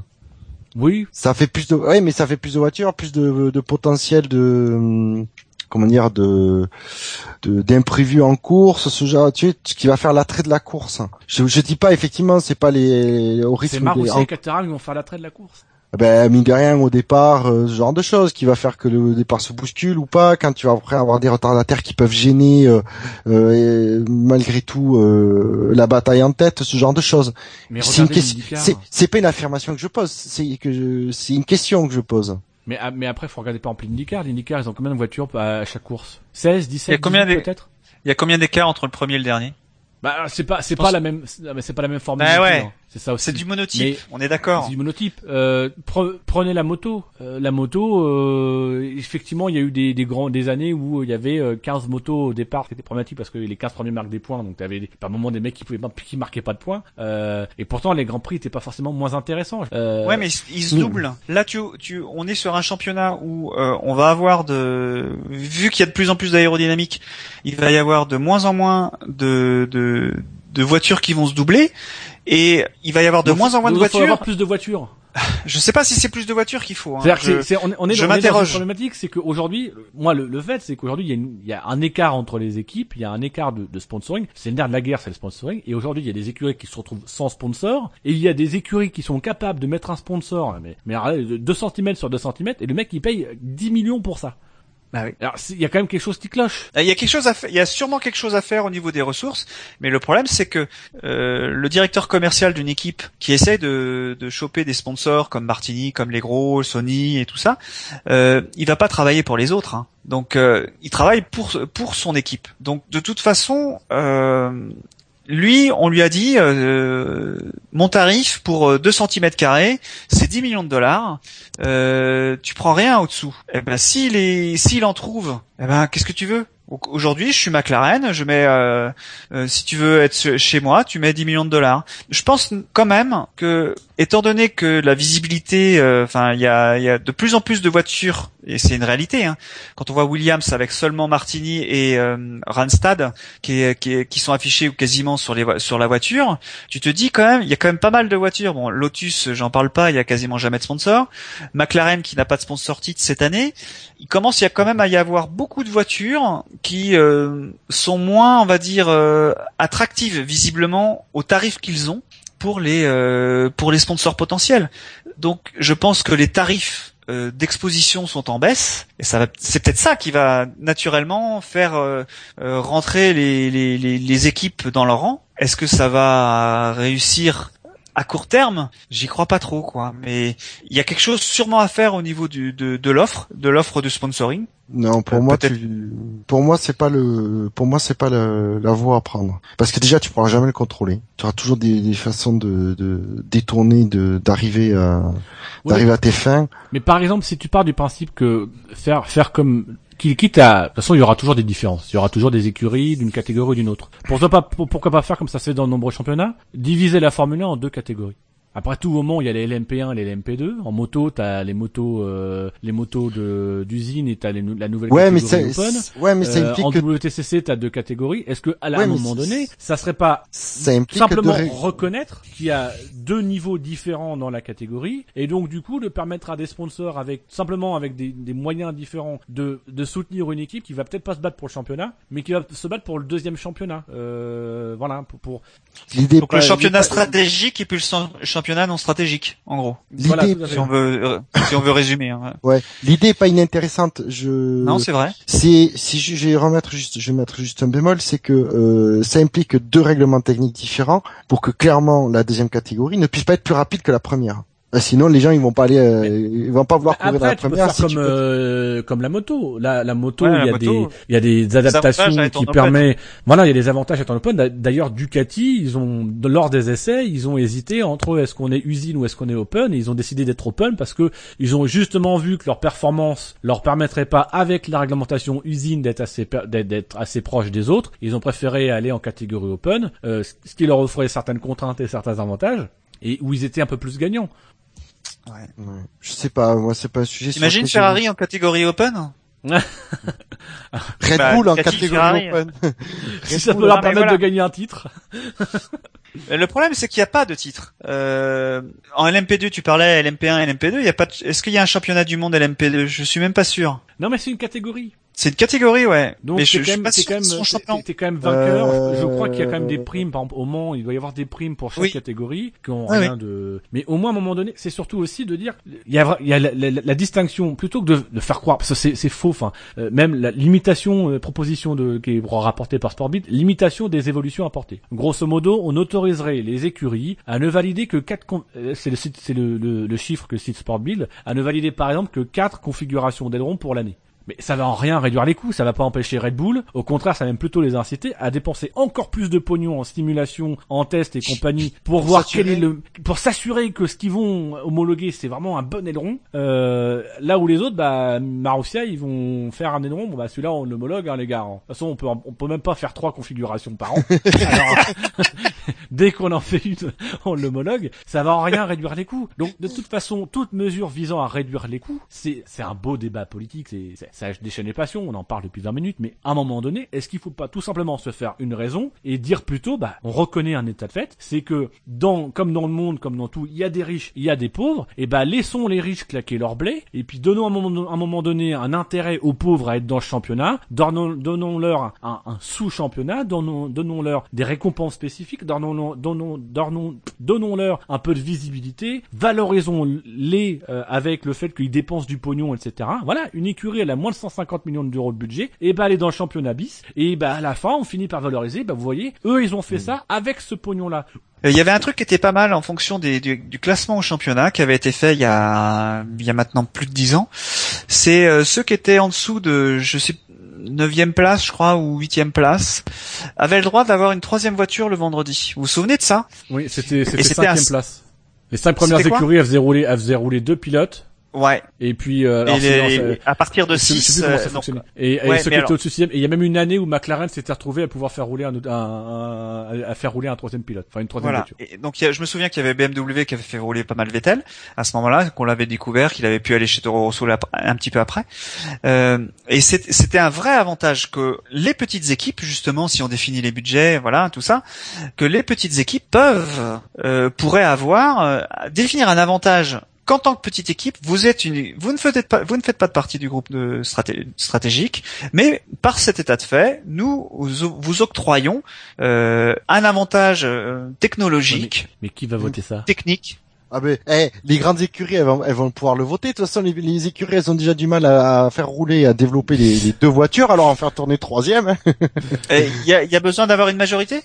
Mais Non, mais- c'est surtout c'est qu'il faut que ça passe d'abord par le conseil, par le, le groupe stratégique. Ouais, voilà, mais Mais je veux dire, le groupe stratégique, je verrais pas pourquoi il le, il le validerait pas. ouais. Ça en fiche de toute façon les écuries. les- on demande aux, aux grosses écuries de dépenser moins de pognon. Et, alors que là, ce serait une Oui, idée puis, pour, pourrait dire aux écuries, aux, aux petites écuries, vous avez pas de pognon, mais on vous offre le- l'opportunité d'en dépenser plus. Oui, puis surtout c'est que ça, ça aide, ça aide pas grand chose. Ben, oui, voilà. Donc pour, Bah, pour à la moi, le limite, groupe oui, ça peut, stratégique. ça peut inciter les gens à se dire bon bah voilà, ils vont mieux se préparer pour le week-end, ils vont mieux avoir essayé les pneus, etc. Bon, ils ont un petit avantage, ils roulent une heure et demie de plus, donc peut-être qu'à terme, ça va inciter les gens à mettre un peu plus de pognon sur eux, euh, même en visibilité. Après, je suis pas forcément sûr que les les, les télés retransmettraient. Enfin, Oui. euh, c'est pas forcément les, sé- les séances les plus passionnantes non plus. quoi. Oui, non, par exemple, ou par exemple, une solution qui coûte rien, mais qui euh, donnerait un avantage, mais pas énorme aux petites écuries, c'est de dire, par exemple, on vous donne un train de, aux trois dernières écuries du championnat, on vous, on vous donne chacune un train de pneus supplémentaire par week-end. ça avait été proposé. Ouais, Mais, mais ça, par contre, c'est des trucs que, il y a deux ça, ans. par contre, ouais, mais par Mais contre, c'est ça, jamais passé. le- ben oui, le groupe stratégique, ce genre de mesure, il va jamais le valider. Mais On est bien d'accord. Le problème, c'est ça, c'est que toute bonne mesure pour donner un petit avantage aux petites écuries ouais. sera refusée par le groupe stratégique. Il est là, le truc. C'est ça le truc, c'est que c'est qu'on est face à une Formule 1 qui est dirigée par les écuries les plus puissantes et que forcément la réglementation, même s'ils font des concessions, ce seront toujours des concessions où ils sont les, les gagnants. On voit bien dans les propositions qu'ils font euh, limiter le nombre de configurations homologuées dans une année pour un seul élément, dire voilà on fera que quatre ailerons. Bah, ils savent très bien que de toute façon ça changera rien parce que d'un côté Marussia ils en font que quatre dans l'année. Euh, on se rappelle de Peut-être 14 même trois. Ouais peut-être même trois, euh, voire voire deux.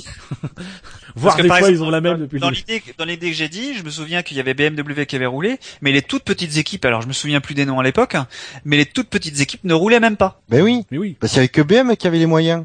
parce qu'il fallait fallait, fallait avoir les moyens de faire une troisième voiture. Ben oui, exactement. L'avantage, c'est qu'une troisième voiture, ça permet de tester euh, des solutions techniques différentes, Mais ce genre de choses. c'est que- ça, c'est une solution qui est pas applicable aujourd'hui.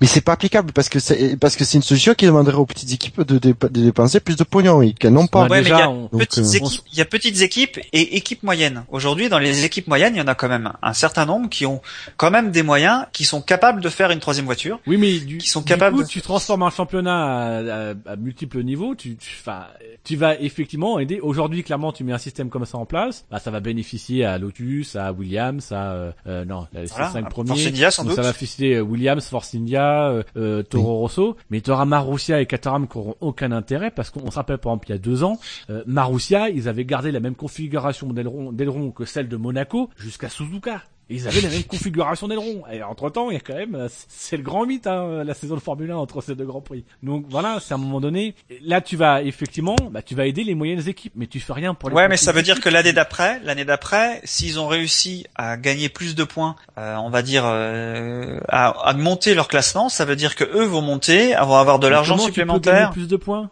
Parce que tu, tu mets encore plus les écuries moyennes hors de leur portée. T'imagines, tu fais ça aujourd'hui Déjà qu'ils ils arrivent pas à marquer non, mais, et à battre les autres. Dino, il Dino, sera, encore plus, il sera encore plus injoignable. Non mais Dino, le truc c'est que tu le fais qu'avec les deux ou trois dernières écuries du championnat. Oui, tu fais pas avec toutes celles qui sont hors du de groupe stratégique. Il y a peut-être aussi quelque chose à faire sur le marché des ingénieurs, un peu faire un marché, un marché des transferts réglementés comme il peut exister euh, par exemple en en, en, NFL, dire un marché avec euh, du personnel bloqué puis du personnel qui se retrouve automatiquement à disposition. moi je me rappelle d'une époque où on disait Minardi, ils ont pas beaucoup d'argent mais ils ont des ingénieurs, ils ont des idées. Aujourd'hui, regardez Marussia, regardez Caterham, c'est d'une pauvreté technique, il y a vraiment rien, quoi. Pourquoi Parce que parce que très rapidement les ingénieurs ils sont pris ailleurs, ils sont embarqués ailleurs parce qu'on a des armadas d'ingénieurs.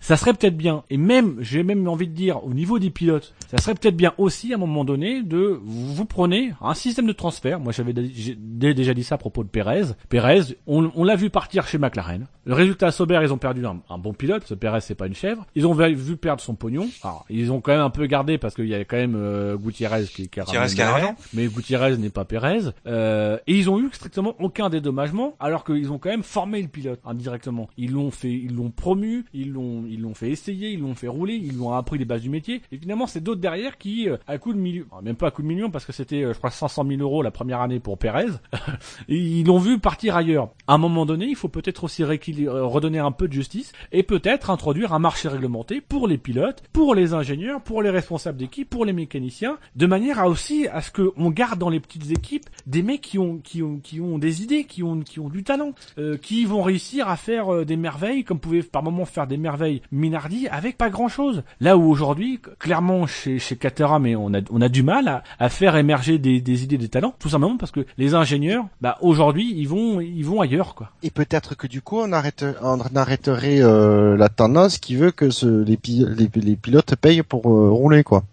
Parce que du coup, une écurie pourrait gagner de l'argent en formant un pilote qui n'a qui n'a pas de budget. Et c'est la compétence du pilote qui en le revendant derrière apporterait le budget. Le problème c'est que là on est dans une on, on est limite dans l'utopie où on voudrait récompenser enfin moi je voudrais que la Formule 1 récompense davantage l'efficacité. Oui. Le problème, c'est que c'est utopique. Enfin, euh, ben oui.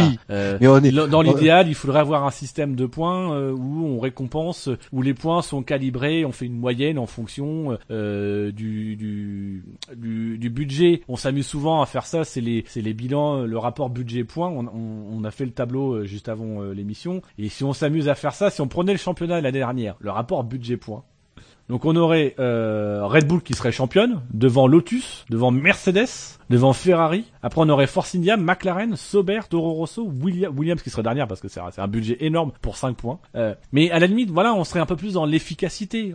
Alors après, il n'y a, pas, a pas du tout efficace, c'est Caterham Marussia qui marque aucun point. Mais voilà, en, faisant un championnat sur, voilà, vous avez marqué autant de championnat, mais vous avez dépensé autant d'argent, ça serait inciter les équipes à se dire, faut qu'on soit efficace, mais faut pas non plus qu'on dépense trop de pognon. Mais la première des choses qu'il faudrait toucher que personne ne touchera, c'est de dire que toutes les équipes, là, c'est la répartition des, euh, des du pognon par le, en fonction du classement. Et que si le premier gagnait pas 200 millions, mais 100 millions, et que les autres 100 millions, ils étaient un peu plus étalés sur le reste, par exemple, je, je, caricature, hein, mais peut-être déjà aussi que si toutes les écuries touchaient du pognon, et pas parce que là, il y a, c'est la toute dernière, je crois, qui touche rien, ou quasi, ouais, actuellement. quasiment rien actuellement. C'est, non, mais c'est ça qui est il y a une inégalité de ce point de vue-là, qui fait que bien sûr que les petites écuries ont énormément de mal à survivre et que et après c'est un, cercle vicieux c'est que forcément les écuries les, qui sont devant, euh, ouais, notamment la première, elle a encore, elle a, plus de pognon pour encore creuser l'écart sur les autres. Et au fond, eh ben, les écuries, la dernière, elle touche pas de pognon et donc elle a pas les moyens de monter d'une place. Et ça, personne voudra le toucher, surtout pas Bernie. Eh Ben non, c'est son arme. bah oui. Alors il y a, il y a à peu près deux heures. Cette émission est très longue. Il y a à peu près deux heures, je, je citais une question de, de JB, euh, qui est la question suivante. Admettons que je gagne à l'euro million, et admettons que je n'ai plus toute ma tête. Combien me coûterait une saison de Formule 1, genre le SAV GP Team, avec Pierre Gasly et Hülkenberg au volant? Alors il faut te dire que nous, nos prix pour monter une équipe, une équipe sont très très chers. hein. On, est, on est, on est bien au-delà euh, du loto. Alors euh, si tu gagnes à l'euro million, je crois que c'est Gus Gus qui avait fait le, le chiffre. euh, l'euro million en ce moment, c'est 195 millions d'euros. C'est une demi-saison. Euh, alors, on a, j'ai les budgets. Euh, alors, je vous l'ai dit tout à l'heure, hein, il y, a- il y a deux écuries qui dépassent les 200 millions. C'est Red Bull 230 millions et Ferrari 200 Ouais, millions. mais faut que tu comptes le moteur quand même, parce que Mais dans à la les- poussette, ouais, ça va. euh, voilà. Ouais, tu rajoutes, euh, je sais pas, c'est combien, c'est. je crois que c'est Ouais. alors Ferrari. Alors les chiffres que j'entendais, c'était le moins cher qui était à 18 millions. T'avais le Mercedes qui était à 20 et le Renault qui était à 24. Et ça, c'est le prix de vente, hein, Par c'est pas le prix de. Oui, c'est pas le prix de le coût de développement. Voilà, on, on va rajouter, Oui, on va dire grosso modo que il faut qu'on ait une écurie nous, une écurie qui soit 170 millions sans le moteur. Ouais, voilà. Voilà, en comptant un moteur à 25 millions. Imaginons qu'on prend le Renault. Ce qui serait une décision folle. Mais mettons qu'on prend le Renault. Ah, ah, attends, ah, attends, on sait pas en 2015, ce sera peut-être un meilleur moteur. Peut-être. euh, attendons de voir la fin de l'année. Peut- Donc ensuite on a Ferrari avec 220 millions, on a Mercedes avec 185 millions. Donc déjà euh, on se rapproche de nos budgets. hein. Euh, on peut leur demander peut-être de négocier un prix. Euh, et on pourrait, on pourrait s'acheter McLaren. Ah, dis on donc. pourrait, on pourrait avec le budget, en admettant qu'on investisse tout notre pognon pour faire une seule saison. On aurait le même budget que McLaren, mais il faudrait qu'on fasse la même chose que McLaren. Avoir le budget de McLaren ne veut pas forcément dire faire comme McLaren. Ah ben non, parce que ça c'est le budget, c'est le budget de fonctionnement de l'écurie. Voilà, McLaren, il y a toutes les installations qui vont avec. En Et plus, Voilà, il y a les installations et puis il y a même l'expérience de cette écurie. Donc, ah oui, le savoir-faire. On va viser un peu plus bas. si ça te dérange pas, vais. On, on va se dire quand même, il y a quand même pas mal de choses à construire. On veut quand même que tu dépenses pas trop mal ton argent. Donc, on va regarder du côté de Lotus, 160 millions. Peut-être encore un peu cher, messieurs. Oui. Encore un peu cher, ouais. Ouais, on va encore descendre Ah. dans ce cas-là. Juste une parenthèse, juste une parenthèse. Il y a Lotus qui vient encore de perdre un ingénieur. Pour euh, 160 millions Non, non, pas forcément son non, mais j'ai appris ça, euh, qu'il y a, euh, Lotus qui s'est fait dépouiller d'un ingénieur de plus cette semaine. Oh, c'est. Non, mais c'est vraiment la comme débandade, le jeu de cette famille. hein. C'est- Ça commence à faire sacrément beaucoup. Hein. Alors ensuite, on, on a Williams et Toro Rosso qui sont à 110 millions en 2013. Donc c'est pas mal. Donc ça veut dire que Red laisse- Bull, il dépense, euh, c'était 230, Bah, Red Bull 110. dépense deux fois plus que, que Toro Rosso. Normal. donc ça veut dire 330 millions d'euros dépensés par euh, la galaxie Red Bull. Ouais. Ça fait quand Ça même, fait hein. rêver. en fait, il faut que tu t'achètes des parts chez Red Bull. Tu gagnerais du temps. Comme ça, tu seras pas en Formule 1, mais... euh, Mais tu gagnerais du temps. Alors ensuite, on a Sauber, 90 millions. Ça charge... alors, là, pour le coup, plutôt que de créer ta propre équipe, tu donnes un peu... de- Ils, en cherchent, tu donnes un peu de pognon à Sauber. Faut quand même savoir que Sauber, ils sont capables de refuser 14 millions. Oui, Hein j'ai appris ça. Parce qu'on a appris que, ah, visiblement, d'après le journal suisse Blick, euh, Fa- Fa- Fabio Leimer proposait 14 millions. Euh, voilà, et on lui a fait comprendre, si t'as pas 28 millions, soit grosso modo ce que rapporterait Gutiérrez à Sauber, si t'as pas 28 millions, ça sert à rien que tu frappes à notre porte. Voilà. Euh, on a Force India 85 millions. Moi, je me prenais, voilà, 85 millions Force India, euh, ouais. Ah, att- attention, tu peux racheter, tu peux acheter Force India 85 millions. Euh, Force India vaut pas 85 millions. Non, non, non, non. Mais je dis, voilà, je, je dis, s'il y a une écurie pour moi qui a un bon rapport, c'est Force India. Ah bah oui, bah clairement.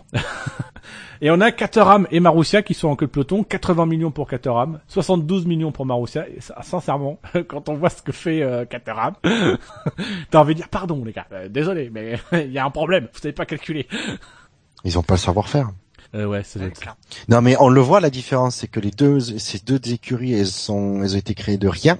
Tandis que faut pas oublier que Force India, euh, c'est, les- c'est quoi, les Midlands? Euh, Spiker, c'est Midland, Spiker, c'est Jordan en fait. C'est Jordan. Ouais, Jordan. Jordan, c'est. Je veux dire, Jordan, c'était l'écurie, c'est Jordan, c'était l'écurie, la petite écurie connue pour sortir des solutions techniques de derrière les fagots qui arrivaient à, à faire quelques exploits régulièrement. Je veux dire, c'est, euh, pour moi, il y a une expérience écurie.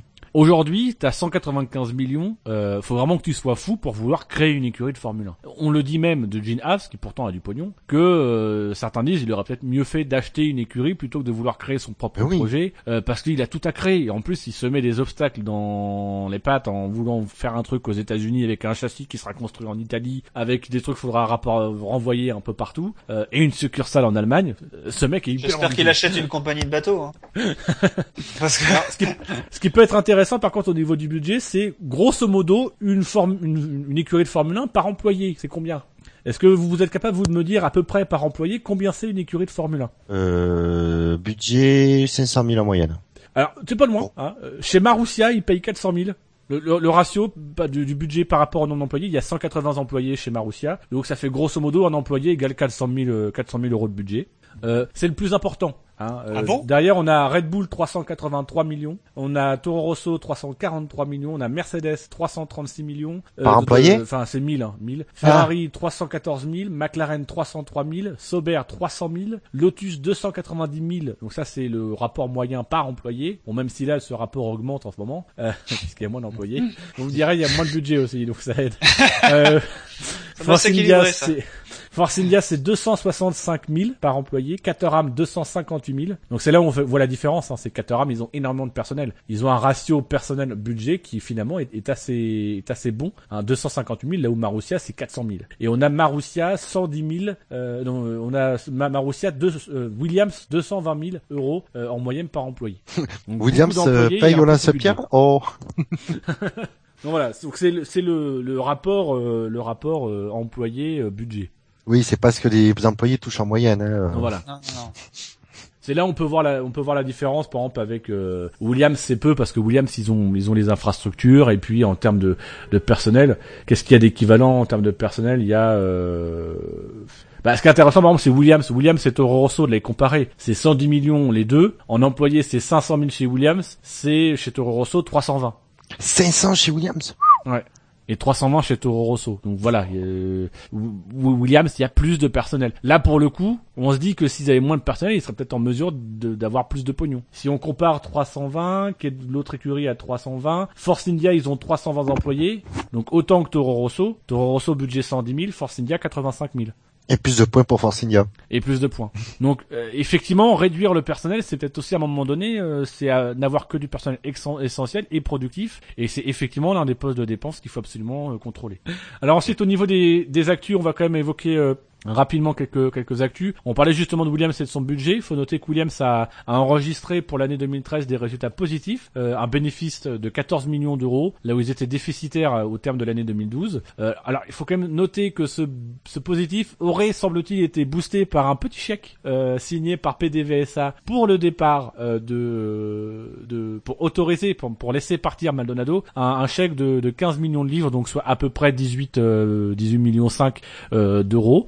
Donc euh, voilà, c'est ce qui explique en partie les bons comptes euh, de Williams, qui en plus enregistre 22,1 millions de livres euh, en plus de revenus par rapport à 2012. Donc une écurie qui se porte quand même plutôt pas mal financièrement. Euh, dans les autres infos, on peut Euh, noter. juste euh, une parenthèse, je précise qu'on a ces informations parce que comme ils sont cotés en bourse désormais, ils sont obligés de, ils sont obligés de publier leur bilan. Tout à fait. Voilà. Euh, une autre nouvelle, bah tiens toujours au niveau des équipes, on a Simona De Silvestro donc qui a parcouru 180 tours en essai avec Sauber, une Sauber qui était aux, aux couleurs de Nuclear, euh, qui est une filiale d'Areva apparemment, qui est le sponsor de Simona De Silvestro. Donc là on est vraiment dans la catégorie des, euh, je peux ramener plus de 28 millions, puisque de toute façon je peux faire des essais en modifiant la livrée de la voiture. Donc euh, bon, Là, c'est fort. Hein. Ouais, mais c'est pas le coup d'une J'étais surpris par ça, ouais. ouais. Oui, là c'est quand même très très costaud. On avait euh, Robin Fringe qui avait fait pour le poisson d'avril, qui, qui, qui avait fait des, qui avait participé en roulage à, à Bahreïn, je crois. Et en poisson d'avril, il avait fait, il avait mis une photo de sa voiture. J'étais tombé dedans euh, comme un gros nigo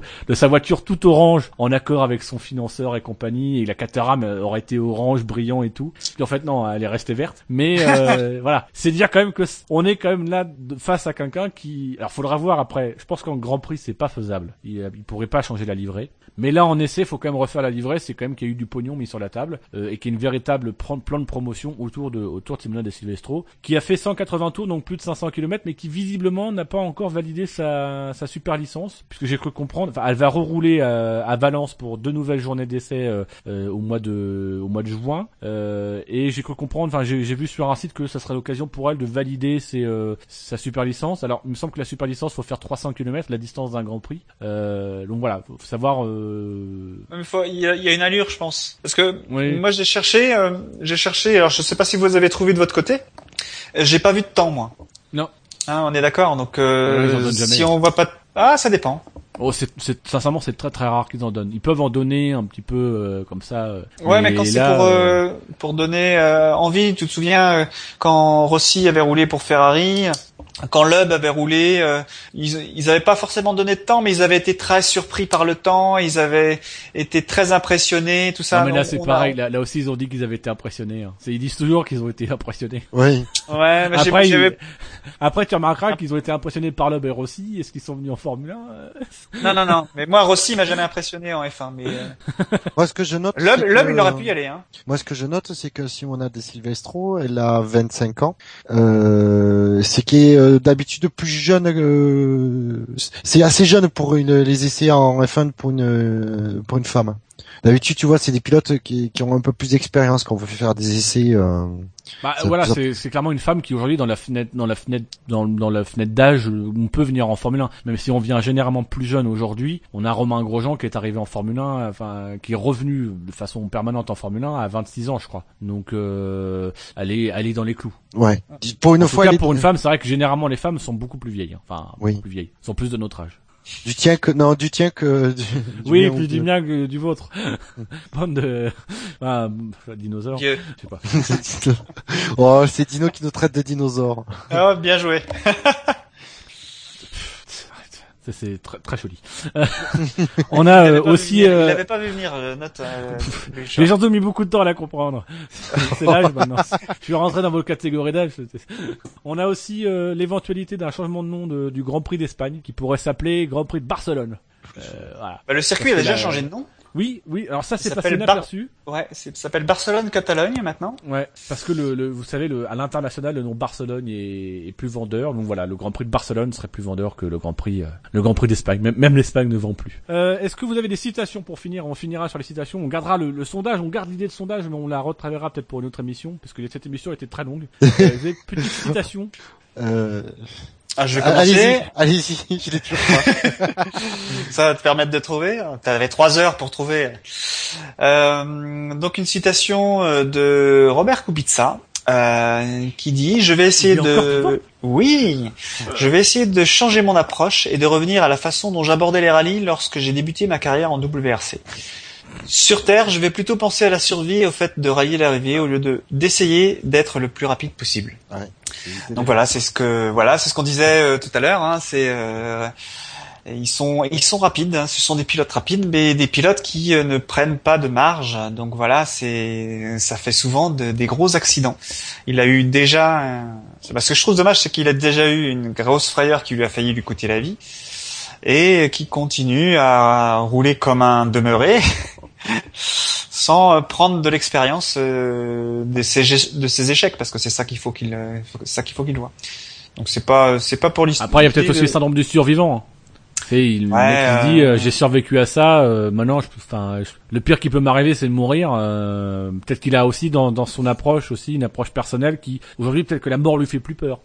Ouais, sans doute, peut-être. Oui, c'est. J'avais pas pensé comme ça, mais euh, ouais, ouais, c'est probablement, c'est possible. C'est. Euh... Moi, ce qui me fait rire dans sa déclaration, c'est euh, faut que je revienne à la manière, manière penser en début de carrière. C'est un peu comme si Gutiérrez aujourd'hui lui disait euh, je fais trop d'erreurs, faudrait que je revienne à mon approche du début de carrière. Oui, c'était il y a un an. S'il te plaît, Stéphane, fais attention. Mais ils disent beaucoup ça, hein, tu sais, il faut que je revoie mon approche. Euh, Vergne a fait ça, euh, Grosjean a fait ça. Je pense que d'autres le font. son début de carrière, c'est il y a déjà deux ans et demi. ça, son début de carrière en WRC, euh, c'est l'année dernière, quoi. enfin, même pas techniquement, c'est cette, année. cette année. cette année. Donc Bouchard, le temps que tu trouves ta citation, je vais proposer la mienne, et c'est une citation de notre ami euh, Juan Pablo Montoya, et je vais voir si vous pouvez la compléter. C'est la ah. citation suivante, le DRS, c'est comme donner, Ah oui. Un Photoshop à Picasso. voilà. J'ai trouvé que la comparaison était, était Elle est énorme. Voilà. Autant je, je serais un peu plus nuancé que lui sur le DRS, euh, autant c'est vrai que euh, voilà. Même si je trouve que son exemple est très mal tombé parce que je suis convaincu que si on donnait à Picasso, Picasso, Aujourd'hui, ouais, il si utiliserait tu lui Photoshop. donnerais Photoshop, euh, il ferait euh, voilà. C'est comme si tu donnais les, les moyens techniques de l'époque de Picasso euh, à Leonardo, euh, enfin à, à Léonard de, de Vinci. J'allais le faire à l'italienne. Je voulais pas me la péter. Euh, à Léonard de Vinci, bah Léonard de Vinci, est-ce qu'il en serait moins un génie? Bah non, il serait toujours aussi génial, mais avec les outils qu'il a à son époque. Je suis convaincu qu'aujourd'hui Picasso, avec euh, avec Photoshop, il ferait des merveilles. D'ailleurs, il y a des artistes aujourd'hui qui utilisent les nouvelles technologies et qui sont de vrais artistes et qui font des trucs très. Euh... Par moments, ils font de la merde, hein, mais euh... par moments, ils font des trucs très très bien. C'est pour l'image, je pense que c'est plus, euh, c'est pour l'image qui dit ça. Oui, voilà. enfin, non, mais je pense que voilà, c'est c'est un argument qui est sorti comme ça. Je trouve l'argument très bon. Après, je pense que c'est pas un argument qu'il faut trop discuter parce que très vite il s'effondre. C'est un pilote de F1. Hein. Ouais, Oui, mais c'est l'image qui est drôle. C'est puis c'est un peu c'est un peu à l'ancienne quoi. C'est c'est aussi ça, c'est-à-dire que ça traduit cet exemple de, de Photoshop et Picasso, c'est grosso, euh, c'est c'est grosso modo dire que Picasso c'est c'est l'incarnation de l'art. Sauf que c'est sous-entendre qu'aujourd'hui, bah parce qu'on a le- par exemple c'est sous-entendre que la photo c'est pas un art, que le seul vrai art c'est l'art pictural fait par Picasso. Donc voilà, euh, c'est simplement pour que lui il revendique le fait que bah un vrai dépassement, grosso modo c'est ce qu'il faisait à son époque. Euh, voilà, même s'il oublie de parler du push to pass qui existe en IndyCar. euh, de- bon, Oui, mais il existe aussi en, en F1. mais oui maintenant il existe. Il est pas Enfin, réglementé, euh, mais il existe. Le oui, non mais enfin c'est-à-dire que le, le, le DRS, il a aussi cette vocation-là. Il y avait la- le, le, le push to pass, c'était pouvoir donner un joker au pilote poursuivant. Le DRS, c'est donner un joker au poursuivant. Le, le vrai push to pass de la F1, c'est le DRS, c'est pas trop, c'est pas tant le KERS que. Non, ouais. bah non, surtout que maintenant il est utilisé. Enfin, surtout euh, maintenant. Je suis une époque où oui, le, le, le KERS avait cette fonction de push to pass. Aujourd'hui, euh, Ouais, c'est plutôt le push to pas, pas être passé quoi. c'est surtout ça. le- non, c'est le push to run aujourd'hui. Ouais, c'est. T'appuies Lâche-moi, dessus, tu lâche-moi. Et donc Bouchard, tu as une citation? Oui, j'ai une citation. Oh, il est fort. Alors, pour- on va rester dans les comparaisons. Vous me, di- euh, je vais la dire, après vous essayez de, de me dire de, qui a dit ça. Donc, en parlant de la F1, ce n'est pas un sport qui peut se permettre de perdre beaucoup si ce n'est si ce n'est toutes les équipes. Si vous jouiez la Ligue des Champions et qu'il y avait un risque de perdre le Real, euh, le Real de Madrid, Barcelone ou le Bayern de Munich, vous ne pourriez pas l'imaginer. Vous savez qui a dit ça? Je sais pas. C'est Gérard, c'est Gérard Lopez. Alors euh, déjà, ça Et- me fait rire parce qu'en fait, c'est dans le cadre de où il, euh, où il veut revoir la distribution des revenus. Euh, donc on va pas revenir le sujet. Donc forcément, lui, il se bat pour euh, toucher plus de pognon. C'est- Je veux dire, c'est, il a raison de défendre sa. C'est surtout que s'il se compare au Bayern, au Real ou à Non mais voilà, c'est ça. C'est surtout que sa, sa comparaison est fallacieuse. C'est que en fait, quand tu dis, quand tu, si tu fais la compa- si tu dois faire une comparaison euh, Real, euh, Barcelone et Bayern, ce serait plutôt Red Bull, Ferrari et McLaren quoi. enfin, ce serait pas, euh, ce serait pas Lotus. Ouais, Lotus à la limite, c'est l'Ajax d'Amsterdam. Mais s'ils avaient changé de propriétaire, tu vois, Le- puis qu'ils disaient le- tu peux plus vraiment Amsterdam. Et... Ou le PSG. Ouais. Et encore que non, Non, parce pas- que non parce que le PSG c'est une nouvelle équipe avec du pognon. Alors que là Oui, c'est puis une, Zla- c'est une équipe puis ancienne Zlatan, qui a pas il est- beaucoup de pognon. Zlatan, il est passé chez Ferrari maintenant. Voilà, parce que il y a, il y a, il y a clairement chez Lotus il y a, il y a que le nom hein, qui est prestigieux.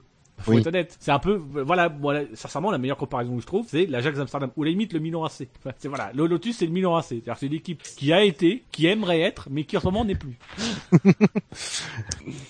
Voilà, c'est C'était une, une bien belle citation, Bouchard. c'est fallacieuse surtout de la part de Gérard Lopez. Donc messieurs, sur cette émission qui n'a rien à envier aux plus grandes heures de du SAV de la F1, euh, je Bah vous non. remercie d'avoir participé ces, ces 14 heures d'enregistrement avec moi. C'était passionnant. Euh, Ouais. Je nous excuse déjà auprès de nos auditeurs qui se seraient endormis euh, environ de, au bout de 10 minutes. Euh, Quoique non, au bout d'une heure. Non, si vous êtes endormis au bout d'une heure, heure, on s'excuse. Au bout de d'une 10 heure, minutes, vous êtes bien. impardonnable. euh, et donc on vous souhaite un bon Grand Prix euh, d'Espagne pour ce Oui. week-end. On se retrouve Euh, pour les qualifications samedi. on se retrouve pour les qualifications. Alors alors l'heure, je, je sais. Voilà, ce sera entre les qualifs et les courses, on se retrouvera pour l'émission. vous aurez préviendra. le site. Ça, on n'a pas encore vraiment arrêté l'heure. Euh, clairement, on a été les feignasses pendant trois semaines, on n'a pas trop réfléchi, on s'est dit, tiens, il y a un Grand Prix ce week-end. Et Non, on donc, euh, donc merci à vous. On vous rappelle qu'on est sur les réseaux sociaux, sur Twitter, le compte arrobase le SAV, le, le SAVF1. On est sur internet savf1.fr. On est aussi sur Facebook, sur Google Plus parce que ça tient, ça tient un cœur à Shinji. Euh, on est également sur iTunes, on est sur Pod Radio, euh, sur le canal Alpha, on est sur Podcast France, euh, on est, euh, on est partout car nous sommes légion. Euh, voilà. Et puis, et puis, messieurs, le SAV de la F1, c'est Le risque des podcasts. voilà, Ah, et, formidable. euh, et, et c'est formidable, et puis c'est très long. et même le 8 mai, ça ne fait pas l'armistice. Voilà. On Et fait de la résistance. voilà, on vous donne rendez-vous. on vous donne rendez-vous à très bientôt, et surtout, à rester branchés.